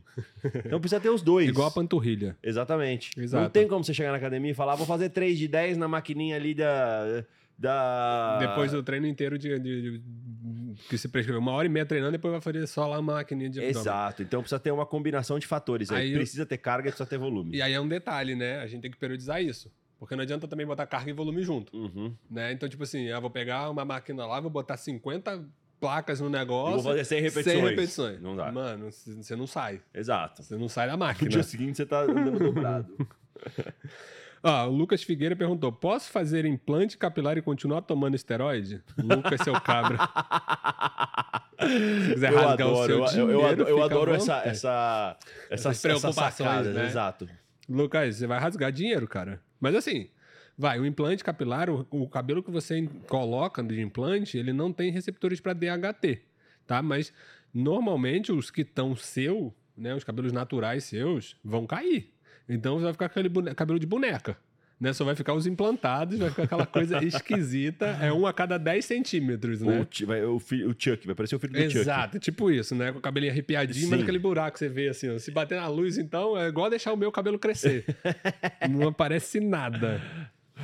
Boa. Ah, o Igor Nunes perguntou o seguinte: quais são os exames necessários para quem tem 65 anos e quer começar a treinar, B? Os exames básicos é, um necessários. Exame de rotina, exame de rotina básicos. Eu, eu introduziria junto um pouco de testosterona e tireoide. Tá? Boa. Mas os básicos ali de exame de rotina. E aí, também, quantos anos você falou? 65. Vale também fazer um, um, exame de imagem a parte cardiovascular junto. Então, por exemplo, teste de esforço vale, um eletro de repouso, tá? Isso daí são, são ajustes bons. Boa. Tá? Ah, aproveitando aqui, a, dia, aproveitando o dia do nutricionista aqui, a Bárbara Van Deck falou que está começando nutrição e quer dicas que Parabéns. não podem faltar para ela se aprimorar na profissão. Bárbara, vou te dar três dicas aqui muito boas, tá? Três dicas de cursos muito bons. Procure por cursos de, da A Plenitude, procure, procure por cursos do Instituto Forte e procure por cursos do grupo Inades. E o Interligas. E o é Interligas, exatamente. Quatro acessar. dicas, então, Quatro. exatamente. E Boa. o Interligas. Boa. Do que o grande Ulisses coordena e toma conta. Foi sensacional. É, nosso, nosso grande amigo Ulisses, Ulisses. aonde você vai ter extrema, referências na, na área, assim, é, Muzi, é, Kaminsky, Rodrigo Manda, Doutora Aline Davi, Não, Davi Ronce. É, pesado até para carregar exatamente. na internet, tanta gente boa lá Exatamente. Dentro. Então aí você tem quatro dicas, ó, Plenitude, Instituto Forte, Grupo Inades e Interligas. É, seguindo essas quatro, essas quatro dicas que eu te dei, com certeza você vai ter uma bagagem estratosférica para começar Pô, na sua profissão. Muito, muito, muito, muito. Certo? Mariana Martins está perguntando fatores importantes para conseguir hipertrofia. Treino, dieta e descanso. Treino, dieta é, e descanso. É o, tri, e, dentro, é o tripé. E dentro do treino, volume, é, volume e intensidades adequados. Exato. É o tripé básico: é treino, dieta e descanso. A gente ouvia antigamente, eu, eu cresço no descanso, né? De sim, fato, sim, a recuperação é... muscular e a hipertrofia vão acontecer no descanso. Exatamente. A gente fala na, na, na educação física que o treino ele acaba acontecendo como um destreino né? Porque você perde performance. Você Isso, perde, exato, né? exatamente. Né? Você perde capacidade física durante o treino. Exato. Você não ganha. Só que depois você vai ganhando capacidade física em cima do que você vem trazendo de injúria durante o treino, tá? Tem mais? Eu tô, eu tô no, no Instagram tenho, aqui, eu, eu tenho não tô aqui. no YouTube, é, não. Eu também, eu também tô no Instagram, daqui então, a pouco Galera do YouTube, YouTube, segura um pouquinho aí, que a gente tá no Instagram. Tem uma tem pergunta, pergunta, muito legal da Gaia Romagna. É, quais cuidados gestantes precisam ter na prática de exercícios físicos e de treino de musculação? Ô, Gaia, isso é uma coisa bem legal Boa. de se falar, tá? Porque pergunta. é o seguinte: gestante não só pode, como deve. Gravidez não é doença. Exato. Gestante não só pode, como deve treinar musculação. Melhora do assoalho pélvico se você pretende ter uma, um parto normal, por exemplo. Uhum. Melhora de frequência cardíaca, oxigenação. É, gasto calórico para você não, não aumentar o seu peso na gestação mais do que deveria. Exato. É, e gestante pode treinar força normal tá? É claro que devido aos períodos que você vai passar dentro da gestação, tem algumas coisas que elas podem ou não e elas devem ser evitadas. Por exemplo, quando você tiver com uma barriga gestacional, dificilmente você vai conseguir deitar, né? De bruxo. De bruxo, por exemplo. Mesa flexora. Jamais, né? É, ou, por exemplo, dá para fazer elevação pélvica? Dá, mas tem que ter ajuste, né? Tem que ter uma adequação adequa é, legal para você. Uhum. Agora, por exemplo, é, tem caso aqui de, de. Tem o caso de uma paciente gestante há muitos anos, isso já faz tempo, que a criança não estava encaixando e já estava prestes a nascer. Uhum. A criança não estava encaixando, estava prestes a nascer e ela passou comigo e com o Paulo numa consulta. Uhum. E sabe qual foi a orientação? Vai para academia e faz agachamento. agachamento. A criança nasceu no mesmo dia encaixada girou, de parto encaixou, normal. É, girou, encaixou e já era. Entendeu? Então, é. assim, grávida pode e deve treinar, cara, sem problema nenhum, tá? E aí, mais uma coisa, Gaia, se você quer um acompanhamento bom de profissionais que saibam treinar com gestantes, mais uma vez, vou falar da equipe aqui da clínica Muziarme. Todos os treinadores da Muziarme são fizeram treinamento e são especialistas em treinamentos para gestante, tá? Então, mesmo à distância, eles podem te acompanhar de uma forma muito eficaz e vai te trazer muitos resultados. Só um detalhezinho na relação à gestação é, se você nunca treinou na sua vida engravidou, você também não vai sair correndo para academia, tipo, Nossa, agora perfeito, eu vou B. ficar maromba. Perfeito. Tá?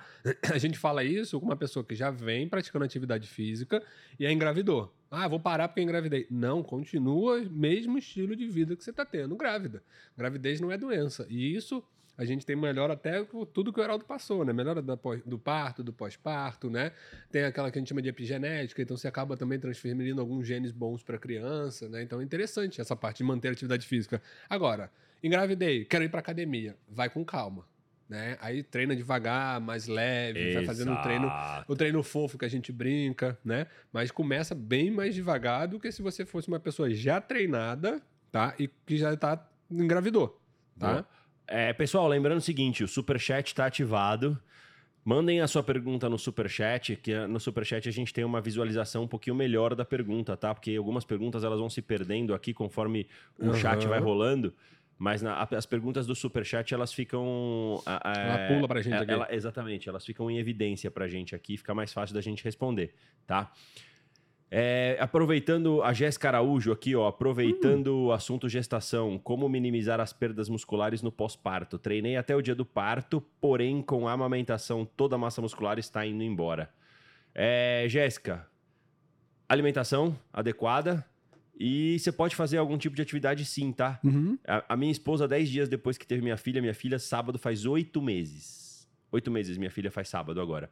Dia 2. Minha, minha, minha esposa, 10 dias depois de ter tido a Giovana, estava treinando. Uhum. Sem problema nenhum, tá? Exato. tá? Então, assim, existe muita besteira que é falada, existe muita baboseira. Ah, treino de musculação para quem tá amamentando azeda o leite. Eu já ouvi falar sobre isso, cara. Leite, Empedra o leite, leite, azeda o leite. Isso tudo é mentira, tá? É claro que se você teve uma cesárea, se você tá com pontos, se você tá debilitada para locomoção, tem que ser gradativo, tem que, ser, tem que ter a liberação do seu médico, etc. Mas 10 dias depois, a minha esposa estava treinando com ajustes necessários, claro. Aí é o benefício dela ter um nutricionista e um profissional de educação física em casa. Eu montei o treino dela, eu montei a dieta dela, claro. Mas 10 dias depois ela estava treinando. Tá? Ela falou que voltou em 10 dias também lá. Então, Retornei com 10 dias de treino também. Então é ajustar sua alimentação é. e seu treino. Exato. Porque perda de massa muscular tá faltando seu seu seu balanço proteico do dia tá ficando negativo, negativo. então você tem que comer proteína e provavelmente o estímulo de treino que você tá dando tá acima do necessário pelo, pelo pela forma que você está comendo. É, e, e, provavelmente ela está perdendo muita gordura também, inchaço pós-parto. Pós não tem a dúvida, não tem a dúvida. Muito, muito, muito boa. E o gasto calórico é. na amamentação aumenta é demais, né? Exato, isso que eu ia falar, porque tem que fazer ajuste, tem, Exato. Que, fazer um, tem que aumentar a caloria no pós-parto. Você não pode seguir a mesma dieta que você seguia você quando você antes de engravidar ou, ou você estava em déficit calórico, não dá para seguir a mesma Exato, dieta, porque o gasto dá. calórico aumenta demais. Exatamente. Por conta da amamentação, a criança suga muito nutriente da mãe. Exatamente. Então a dieta coisa. tem que ser ajustada para o período de amamentação, tá? Exato. Certo? Vamos continuar ah. aqui nas nossas perguntinhas. Deus Zebra tá falando aqui, a deficiência de potássio e cálcio podem ter ligação com contraturas com muita frequência ou lesões musculares? Sim, mas deficiência de cálcio e potássio, Deus zebra, você morre se tiver com deficiência grande. né? É de verdade. E assim, por exemplo, cãibra, a gente até hoje não sabe falar o que, que causa cãibra de fato. Exato. Né? Falta, de potássio, falta de potássio, hidratação. Mas pode ser um potássio normal na circulação, o potássio só não está entrando para dentro da célula. Perfeito. Né? É, carência alimentar, déficit calórico muito grande. O que, que você acaba fazendo? Seu músculo tem uma contração, falta glicogênio para relaxar. Porque o músculo ele usa energia para os dois. Ele relaxa e, e contrai, contrai através usando de energia. Sim. Através do glicogênio. Então, se você está sobrecarregado, gastando glicogênio muscular, a nutrição não está adequada, vai chegar uma hora que você vai ter uma contratura ou uma cãibra maior. Né? Mas deficiência de cálcio e potássio pode sim ocasionar alguns tipos de contratura, cãibra, mas em excesso. Tá? Isso é normal. Boa. É a Priscila Zai. Priscila Enizai, é lá do Japão. Olha. Aquela que nos acompanha direto do Japão. Bom dia, Priscila. Bom dia, Priscila. Um beijo pra você aí. Ótima sexta-feira. Rest pause é efetivo para mulher? Com Total. certeza. Porra, excelente. Adoro trabalhar com rest pause para mulher. Os pacientes não gostam, não. Não. Fazer um rest pause de avanço para você. Aí, galera, ó, se preparem. O Heraldo vai botar rest pause de avanço para todo mundo agora na próxima consulta. Vocês estão ferrados. É, é então, ótimo. sim, é, é, muito efetivo para a mulher, Priscila. Aliás, toda técnica tem efetividade para a mulher sabendo se trabalhar. O que é rest pause?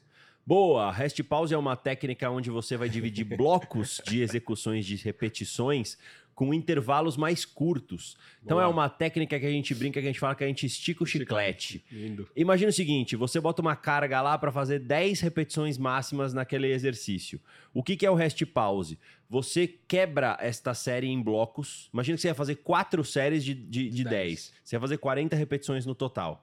Você vai quebrar essa série de 40 no total em bloco, pequenos bloquinhos e vai dando intervalos curtos. Curto. Para você ter uma recuperação de ATP-CP. Exatamente, uma ressíntese de ATP no músculo rápida. Uhum. Então, em vez de você fazer 40 repetições só no rest pause, você consegue fazer 60, 70, 80. Com a mesma carga, né? Com a mesma carga. Isso aqui é o legal. Exatamente. Por isso que a gente isso. fala que a gente estica o chiclete com essa técnica. É. Um exemplo básico de rest pause: 10 repetições com 10 segundos de intervalo. intervalo. E aí você pode brincar com o número de séries que você quiser. Então, por exemplo, rest pause de seis pernas. Seis séries de 10 repetições com 10 segundos de intervalo. Rest pause de quatro pernas. Quatro séries de 10 repetições com 10 segundos de intervalo. olha que legal. O abdômen que gosta de volume, por exemplo, bota um rest pause de 10. Exatamente. Ali, RP10. 10 séries de 10 repetições São com 10 segundos de intervalo. São 100 repetições totais e você consegue manter a intensidade um de carga boa. alto, um volume alto, né? Um intervalo curto. Exatamente. Então você não dá tempo de devolver todas as fibras musculares para contração, você precisa usar novas fibras Novas fibras, exato. E você Entendeu? tem a recinte de ATP rápida que vai te dar capacidade de manter esse treino em alta intensidade. Luquinha, seu próximo treino vai ser só rest pause, tá? só porque você comentou aqui o Deus me livre. É, caramba, eu tenho uma pergunta aqui que foi mandada numa, numa. Vou pegar aqui, cara, que ela foi mandada numa, num tamanho de letra bem complicado aqui. e não mandou o nome, mas se eu vou fazer a pergunta, você vai se identificar aí depois. Faço musculação seis vezes na semana e uma aula por semana de balance pela manhã. Uhum. Comecei a fazer cardio na tarde de três a quatro vezes por semana. Começaram a falar que estou treinando muito e que pode prejudicar a construção de massa. É verdade ou isso é intriga da oposição? É verdade. É meio verdade, vamos dizer assim. Exato. Né? Porque lembre-se que tudo em excesso faz mal, até água. Exato. Água em excesso te mata. É, mas não, não acho que está muito volumoso. Também acho que é não. Que, assim, é alimentação junto. Eu diria que depende, justamente é. porque a gente não conhece o seu perfil físico. Se você pega, por exemplo, lembra o nome dela, Krika, que fala que está uhum. sedentária 100% e que ela quer começar na semana fazendo seis, seis treinos de musculação por semana, mais três a quatro vezes de cardio, para ela vai ser horrível. Não vai aguentar uma semana. Prejuízo. É. Vai dar prejuízo, Exato. porque ela não está acostumada para fazer isso. Agora, por exemplo, pega o Bernardo, que é altamente treinado Pega o Heraldo, que, porra, o Heraldo, eu aqui dou exemplo próprio. São cinco vezes na semana de treino de beach, tênis de alta intensidade, uhum. com volume grande, e mais treinos de musculação e fisioterapia para fortalecimento do ombro. Então, para mim, não é demais. Você entendeu? Então depende também do seu perfil físico, tá? Mas é meio verdade. Foi Tudo Nayara tem... que fez essa pergunta. Foi quem? Nayara. Nayara, boa. Isso. Mas Muito bem, Nayara. Não acho que é ruim, só para complementar você, Heraldo, não acho que é ruim tá? O volume não tá grande, mas é aquela. Pensa como se fosse um carro. Quanto mais você usa o seu carro, mais combustível você vai precisar. Exato. Então, quanto mais treino, mais atividade física você vai executar, mais combustível você vai precisar. Exato. Então, ah, aumentei o cardio, beleza. Vê se sua dieta não vai ficar deficitária. Isso, exatamente. Tem que tudo, a dieta tem que estar equilibrada e, e, e, alinhada com a quantidade de treino que você faz. Mas pensando por um lado assim, bem, bem básico, cara seis vezes por semana na área de treino de musculação é uma coisa totalmente normal. Sim. E quatro vezes de cardio é uma coisa totalmente, totalmente normal, normal, cara. Exato. Eu vejo esse padrão seu de treino perfeito. Exatamente. Mas, sem problema nenhum. Mas equilibra isso, tá? Não é sair querendo fazer 50 anos em 5, não, Exato, igual o JK. Né? Dá uma equilibrada, né? Tipo, ah, não, vou acelerar tudo porque eu quero perder 10 quilos pra semana que vem. Não, esquece. Curte o processo, né? Vamos fazendo um passo de cada vez, vamos evoluindo devagar, vamos vendo a evolução do físico, começa a perceber as modificações que vem aparecendo. Nunca, ah, eu quero emagrecer 10 quilos. Aí quando você chega no 10 quilos, você para de fazer tudo que você tá fazendo e aí engorda 15. Aí você precisava perder 10, agora você precisa perder 15. o Charles tem o consulta tá amanhã. Com, com você ou comigo? Agora eu tô com sei. medo da ficha que eu vou sair da consulta. Com quem é sua consulta amanhã, Charles? Só pra gente já deixar um treino preparado Isso. aqui, o Heraldo, a gente vai sentar agora depois do podcast e vamos já deixar pronto vou, o seu eu, treino. Eu vou montar seu treino com todo o amor e carinho. Vou juntar eu e Heraldo pra montar o seu treino. é, boa, boa, Charles. Eu acho que é com você a consulta dele. Se não me engano, a última dele foi comigo. Não lembro. Pode ser comigo. Olha lá, viu? Com o Heraldo. Ah, tô te esperando, triste. Charles. Que tô triste. te esperando, sem problema. Olha o Hugo também sacaneando, me sacaneando. Hugão, não se esquece, eu vou montar seu treino daqui a pouco, logo mais, cara. Podia pedir pro Davi Ronce levar o Heraldo para fazer um pedal longo. Heraldo pedalar vai sofrido. Você sabe uma coisa, Hugão? É, é legal pra caramba. Quando eu dava personal, na época que eu trabalhava mais efetivamente em sala de musculação, é, final de ano eu fazia eu fazia um treino comemorativo de final de ano. Os, os alunos podiam me passar um exercício. Avanço. Por dia. No treino. Então chegava, por exemplo. última, de avanço. Última semana de treino de 2023, por exemplo. Uhum. Tá? Eu vou dar aula pro Hugo. Eu falo, ó, eu mando, monto o treino do Hugo. No final do treino eu falo, Hugo, hoje você me passa um exercício da técnica que você quiser o exercício que você quiser. Mano, você não tem noção como eu saía dos treinos, cara. Verde. Não, vou te falar que já, já cheguei a, a, a, ter ânsia e falar, mano, eu vou vomitar aqui por conta dos, do que os caras faziam comigo. Mas era uma coisa legal de, de, se fazer mesmo. Eu vou pedir pro Davi pra eu fazer um longo. Deixa bom, comigo. Bom, bom, bom. o, o, o Deus Zebra, ele agradeceu aqui a gente as respostas. E aí agora justifica as perguntas dele, porque ele falou que ele usa um medicamento que expolia, né? Potássio e cálcio. Então, de fato, você tem que ficar um pouco mais de olho nisso aí, Deus Zebra. Isso é muito normal, tá? E aí, repositor hidroeletrolítico também ajudaria você nessa fase. Se você estiver sintomático, tá? Mas não é para virar uma regra. Repositor hidroeletrolítico também pode fazer mal em excesso. Tá? A própria, o mais famoso dos repositores hidroeletrolíticos, ele orienta que a, uma, a cada uma garrafa que você consome desse repositor, você precisa de quatro garrafas de água. Sim. Né? Então, a cada 500 ml do repositor hidroeletrolítico, você precisa de 2 litros de água. Perfeito.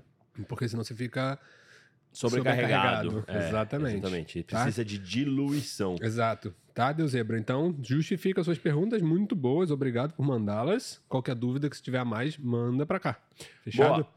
A Mari Pontes também fez uma pergunta que é legal da gente responder, porque ela perguntou o seguinte: existem dietas específicas sobre é, ectomorfo, mesomorfo e endomorfo? Boa. Não, Mari. Hum. Não existe dieta específica para esse perfil físico e não existe treino específico. Isso aí que fazem é então, é marketing. Então, vendendo uma coisa para você que não existe. Não, isso tá? foi muito, muitos anos atrás, a gente falava muito sobre isso, mas a gente começou a observar que não.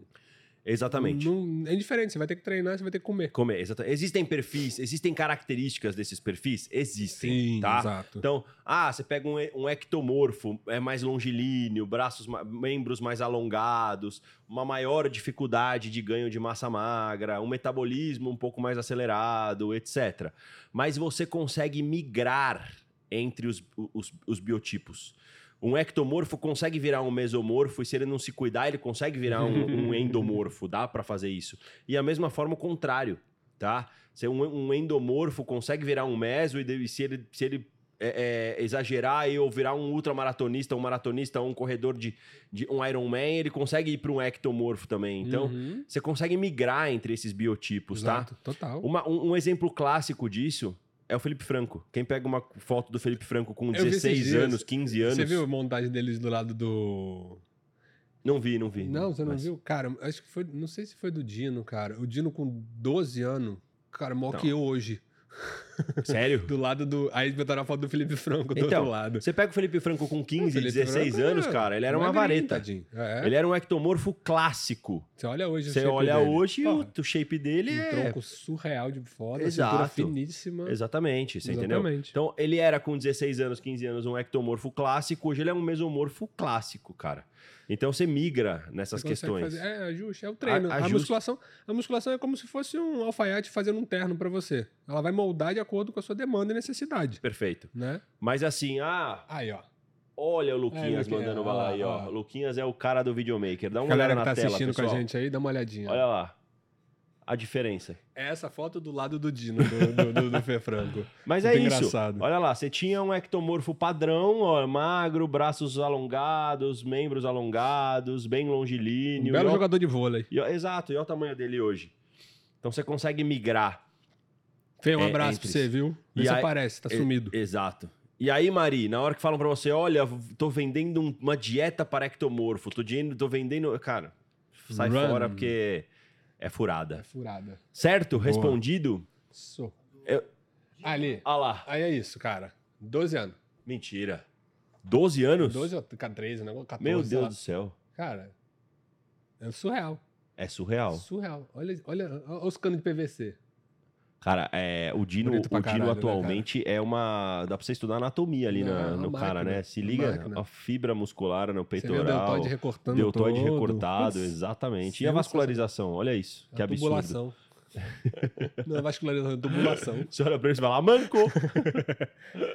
Sinistro. Absurdo. Muito bom. Dino, parabéns, cara. Boa, valeu, Luquinhas, pela ajuda aí do, Valeu, Lucas. da- Sucesso. das imagens. Isso. É, ô B, olha que legal. A Geralda Cristina.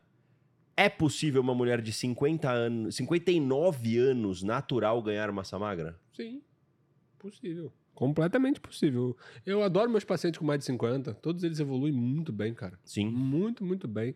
Eu tenho um que eu acompanho há 4 anos e já ganhou 10 quilos de massa. Olha que, que sensacional, 10 cara. quilos de massa.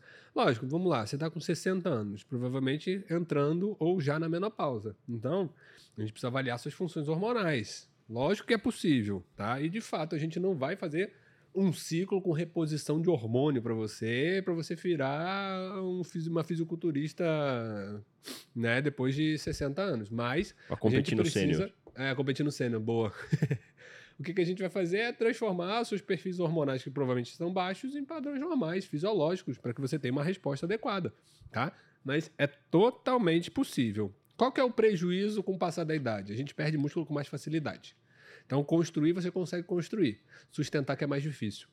Então, você acaba perdendo músculo com muito mais facilidade, tá? Então, é o maior, é o maior risco que a gente tem. Então, você tem que ter mais regularidade, mais constância, mais assertiva, que aí sim você consegue evoluir bem. Por isso que eu gosto de trabalhar com meus pacientes com mais de 50, porque eles sabem exatamente o que precisa ser feito. O de 20 fala: não, eu vou fazer a sua dieta mais ou menos, eu vou treinar mais ou menos, eu vou pra balada, eu vou usar uns negocinhos, eu vou isso, eu vou aquilo, eu vou beber pra caramba, e eu quero ter uma barriga de tanquinho. Sim, Com exame lindo, sim. entendeu? Os de 50 já não são assim. Os de 50 falam assim: o que, que eu preciso fazer? É isso? Então vamos embora. É isso. Eles pegam pra fazer e tem um puta resultado.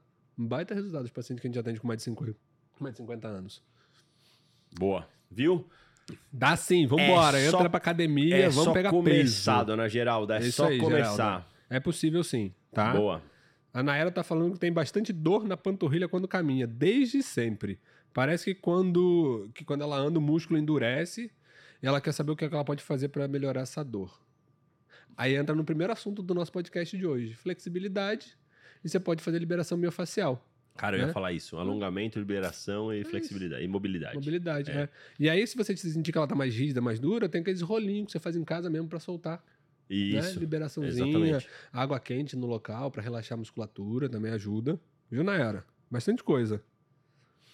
Boa. A Gabriela Novaes, eu tenho 47 anos e sou corredora. Pela bioimpedância eu não ganho e nem perco músculo desde 2019. Mesmo fazendo musculação e comendo proteínas.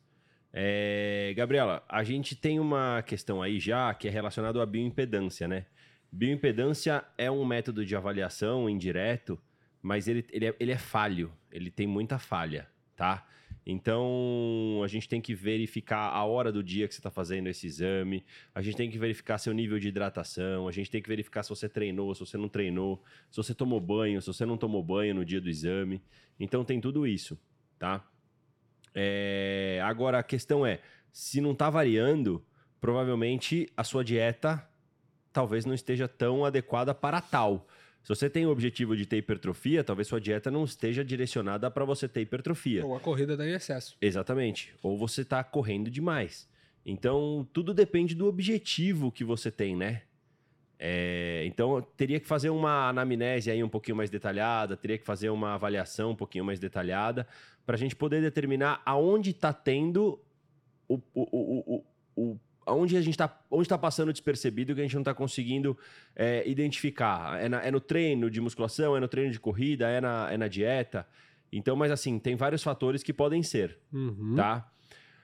A Lili falou que o podcast parece isso agora. repetido, que ela já escutou tudo em outro podcast. Mas a questão é a seguinte, Lili: quem, quem, quem toca o podcast, quem controla o podcast são, vocês. Exato. É, são abertas caixinhas de perguntas semanalmente e são, é aberto um chat aqui ao vivo. a cada episódio. Então, se você está ouvindo porque você já ouviu em outro podcast, provavelmente é porque as perguntas estão sendo as mesmas. Exato. e é válido repetir isso. Sim. Porque não, é, não são as mesmas pessoas que, que assistem o, o, podcast sempre. Tem algumas pessoas fixas aqui, como São Wise, como a Babi, como uhum. o Tetel e a Dani, o Charles. como o Charles, como outras pessoas. Sim, existem pessoas fixas. O Hugo, existem pessoas fixas, fixas que nos assistem toda semana. Mas existe um público rotativo muito grande. Sim. E é importante falar sobre isso, tá? Eu, eu, eu atendo paciente durante um ano inteiro falando que não é para ele cortar carboidrato, não é para ele cortar carboidrato, não é para ele cortar carboidrato. E depois de um ano me ouvindo, ele corta. Ele corta carboidrato, Exatamente. porque ele quer dar uma secada pro verão. Perfeito. É? Então é, é, é, interessante a gente estar tá aqui repetindo as informações e porque conversando um pouquinho mais. Tem solta na internet, né? Tem muita coisa jogada, tem muito tem muita informação vai maldosa também na internet. Então, a dúvida.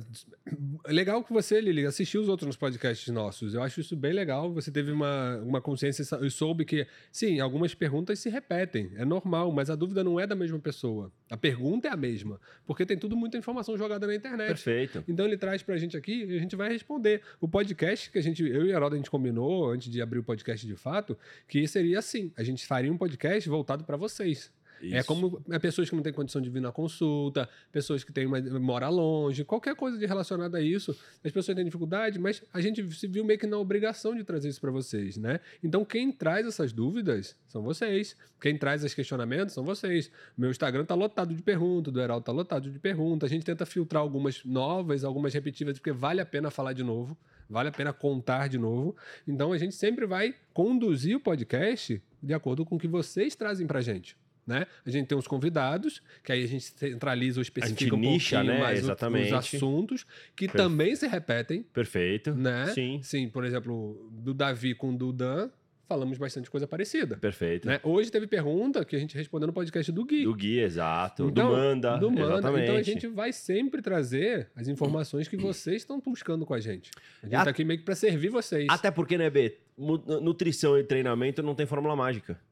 Não é. Não é assim, ah, amanhã mudou tudo e é de outro jeito. Não Virei tem fórmula mágica. Quer emagrecer, é. déficit calórico. Quer ganhar massa magra, é treino, Mas é volume, é intensidade. A gente vai falar isso, exatamente. E, cara, vocês vão fazer errado de novo. Exato. E assim, até implementar, eu acho legal porque eu vi uma galera no meu Instagram assim, cara, meu sono melhorou muito com a dica que você deu lá no podcast, lá no começo, quando eu falei sobre sono. Exato. Né? O negócio do chocolate, tirando o Sam, que ele comeu a barra inteira de chocolate, a estratégia do chocolate da Bebê, ela teve muita gente comentando que, no nosso podcast sobre exatamente, isso. Então, assim, exatamente. assim, a gente, de pouquinho em pouquinho, a gente vai alcançando um pouquinho mais de pessoas.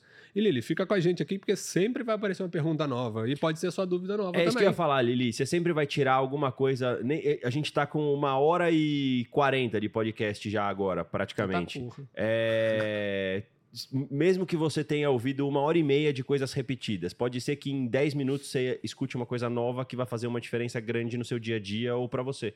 Então, assim, eu e o Bernardo, foi o que o Bernardo falou. Quando a gente sentou e, e, desenhou esse podcast, foi com o intuito de fazer uma nutrição melhor, uma educação física melhor, uma medicina esportiva melhor. Desmentir muita coisa. Né? Desmentir né? muita coisa e falar de um jeito fácil Exatamente. e claro para vocês. Então, esse podcast é para vocês. Então é assim, se me perguntarem 20 vezes como é que emagrece, 20 vezes eu vou responder, responder da mesma forma. E na maior boa vontade. E na maior boa vontade, exatamente. Brincando, se divertindo, dando risada aqui, porque o nosso intuito é deixar de fato o, o podcast leve. É, é para vocês entenderem. Se a gente quiser sentar aqui e falar meia hora de fisiologia, vai ficar eu e Heraldo falando, Exatamente. vai ter uma pessoa assistindo. Você imagina o Bernardo falando aqui da deidogi, deidoginase, deidoginase, eu falando da via da proteassoma, do AKT, então. falando é, da, da monoglicerolipase, da, no, no cara, da, da do, do mecanismo... é, até, até esqueci o. É muita coisa. Renina, angiotensina, aldosterona, explicando para você fisiologicamente. Exato, cara. Você ia cansar e ia falar, mano, esses caras esses são caras muito chatos. Falando, só falando asneira. Exato. Então, Exato. É, é, é mais ou menos nessa linha. Boa. Certo? É, que mais? Tem mais alguma aí, B? Deixa eu ver aqui. Só a galera agradecendo. Obrigado a todos vocês pela audiência, galera. Vocês são fenomenais. O podcast é para vocês, viu? Boa. O Jean Kleber perguntou aqui: algum conselho para quem estuda nutrição e educação física? Veja, boa, cara. Duas. Meteu Ex duas numa só, duas, cara. Exatamente. Irado. Boa. Jean, a, a, De novo, pode repetir, Heraldo. Achei que é repetitivo. Fala dos quatro, dá pra você. A, o meu conselho é que você estude, cara. É, Divirta-se na faculdade. Exato, mas né? que você se mantenha sempre atualizado, Exato. porque isso faz uma diferença muito grande. Às vezes, o 1% mais atualizado que o seu amigo da sua sala vai te abrir caminhos no mercado de trabalho muito maiores é, do que outros, tá? Então, se mantenha atualizado sempre, estude sempre, busque conhecimento e busque conhecimento em fontes confiáveis. Exato. Tá? Isso é importante. Quais são os quatro lá para ele acompanhar? Se você quiser, essas quatro, meu, meus quatro conselhos que eu dei para para para moça também, é, que eu esqueci o nome, é, procure cursos na Plenitude, procure cursos no Instituto Forte, no Grupo Inades e no Interligas. Com certeza Exato. você vai estar. Tá... E no Careca Cast. no Careca Cast. Com certeza você vai estar tá muito bem informado é, para seu, os seus estudos aí, para os seus cursos. certo? Boa, é, a Fabiola falou que se a gente ficar quatro horas falando, eu ela fica quatro horas ouvindo. Boa. Tem bastante conteúdo na nossa aí, viu? Luciana Lopes, meninos, fiquei resfriada. Devo esperar quanto tempo para voltar à rotina de treino? Luciana, só se você tiver com um resfriado que tá te derrubando Forte, na isso, cama, febre, com febre. Isso. Se não, vai treinar, porque o treino ele é um imunossupressor, mas depois do que o treino acaba, ele levanta a sua imunidade. Exato. Tá? Mas cuidado, se você tiver um pouco mais sintomática, tira um pouquinho o pé do treino. Sim né, não vai treinar igual você tava zero bala, tira um pouquinho o pé, reduz um pouco a carga, mas vai treinar. Perfeito. Tá? É, a Nayara Bernardo está começando o processo de emagrecimento. Tirar a carne vermelha faria diferença por conta da inflamação? É, ou melhor, seguir com alimentação saudável? Nayara, desde quando a carne vermelha inflama? É, não, não, não, te aconselho tirar carne vermelha. Quer construir músculo? Você tem que comer músculo, uhum. certo? Sim. É, proteína, da, proteína animal, carne vermelha, é uma proteína rica em aminoácidos. Tem todos os aminoácidos essenciais que você precisa. É, ela tem que ser calculada dentro da sua dieta. exato. Tá? Calculada. Agora, eu não tiraria a carne vermelha pensando em inflamação. É a mesma informação do ah, o leite inflama. Não, o leite não inflama. A carne vermelha não inflama. Exatamente. Tá? Ela tem uma densidade calórica um pouquinho maior comparado com as outras proteínas. Porque ela tem gordura no meio intrínseca, da carne, né? intrínseca, exatamente. Então ela Exato. tem mais gordura, por exemplo, você vai comparar um patinho com um, um filé de, de, peixe branco, um, uma hum. tilápia, ela vai ter mais gordura. Exato. Você vai comparar o patinho com um frango, vai ter mais gordura. Mas você vai comparar o, o patinho é com uma o importante o é exatamente. É o que você faz, né? Ah, se você quiser proteína, vai ser tantas gramas. Se você quiser, se você quiser carne pa... vermelha, tantas gramas. Se você quiser peixe, tantas gramas. A equivalência. Exatamente. exatamente. Tá? Então, eu não tiraria a carne vermelha de forma alguma da sua dieta, tá, Nayara? Não, não. De forma alguma. Tá. Não precisa, até porque a carne vermelha também é fonte de, de, vitamina do complexo B, né? Então você precisa de carne vermelha. Ferro também, precisa melhorar o estoque de ferro, Boa. né? Principalmente mulher, por conta da menstruação, você tem um sangramento, você vai perder sangue com ferro. Então, Sim. se você corta toda a carne vermelha, você pode evoluir com uma anemia ferropriva. Então, muito cuidado em relação a isso. Pode comer, Nayara, vai tranquila. Muito bem. A Bárbara, uma dúvida: muitas pessoas estão falando do famoso pré-treino caseiro. Pode café e sal. Conhecia essa, vez? Eu gostei, eu gosto que eles trazem as novidades dessa Não, eu também, loucura, adorei. Porque a gente fica meio aéreo desses negócios, no, né? Há dois podcasts já atrás, a gente, há três podcasts atrás, a gente falou sobre o. Que passarinho come lá, como é que é? É, Alpiste, Alpiste, né? Alpiste, que a gente também não conhecia. Não conhecia. E agora tô conhecendo um pré-treino caseiro. Pó de café e sal, não é nem café. Pó é pó de café. café. Gente do céu, não, você, Rapaz, gente. não é melhor fazer um cafezinho e tomar? Um cafezinho. E o sal pra quê? Pra quê? Pra você ficar inchado, né? Exato, né? Aí aumentar sua pressão. renal fácil Isso. com esse sal aí. Pra aumentar sua pressão, te dar uma retenção hídrica fodida. Bárbara, faz um cafezinho, curte o cheirinho do café, Isso, passa ele bonitinho, exato. toma seu café, vai Uma treinar. xícara de café tem aproximadamente 80 miligramas de cafeína, cafeína, não é um consumo alto, é menos do que os pré-treinos de loja que se vende por aí. Deixa você mais animada, mais alerta e treinando bem. Perfeito. Tá? Agora, sal, o sal a gente consegue usar em algumas ocasiões quando a gente tem atletas de alta performance e endurance. Isso que eu ia falar, endurance, né? Com essa finalidade. Exato. Mas, Bárbara, normalmente essas daí é pessoas que estão em casa sem ter o que fazer. Fala assim, o que, que acontece se eu misturar pó de café com sal e ir pro treino? Eu não entendo de onde sai é, essa eu, ideia, Eu penso cara. isso. Eu penso assim. É, é, exato. Da onde veio isso? Se eu é. misturar isso aqui e e, e, comer, porque tem que comer, né? Pó de café com sal. Imagina, Nossa, fala, fui fazer velho. farofa. Põe o pó de café na boca com sal e fala, fui fazer farofa. É. Então, não, não, não, não, mexe com essas coisas, não. Toma um cafezinho, vai, vai feliz. Quero ver. Põe, põe, muda, muda a frase. Jesus. Põe o pó de café com sal na boca e fala, vou ficar fortão. Vou ficar fortão. é, cara, pó de café deve ser ruim pra cacete, gente. Pelo amor de Deus. O café é bom, mas o pó não. Nossa, pode crer. Nossa. Deve ser muito ruim, bem. Deve ser muito ruim. Um gosmento na. Nossa, Nossa senhora. Véio, não. Ana Luísa, parabéns. Ana Luísa falou dois anos sem álcool e sem cigarro, menos 30 ah, quilos. Exercícios todos os dias, musculação cinco vezes na semana e não larga mais essa vida. Ana Luísa, parabéns. Você é um hum, exemplo. Parabéns, Continue assim. Parabéns.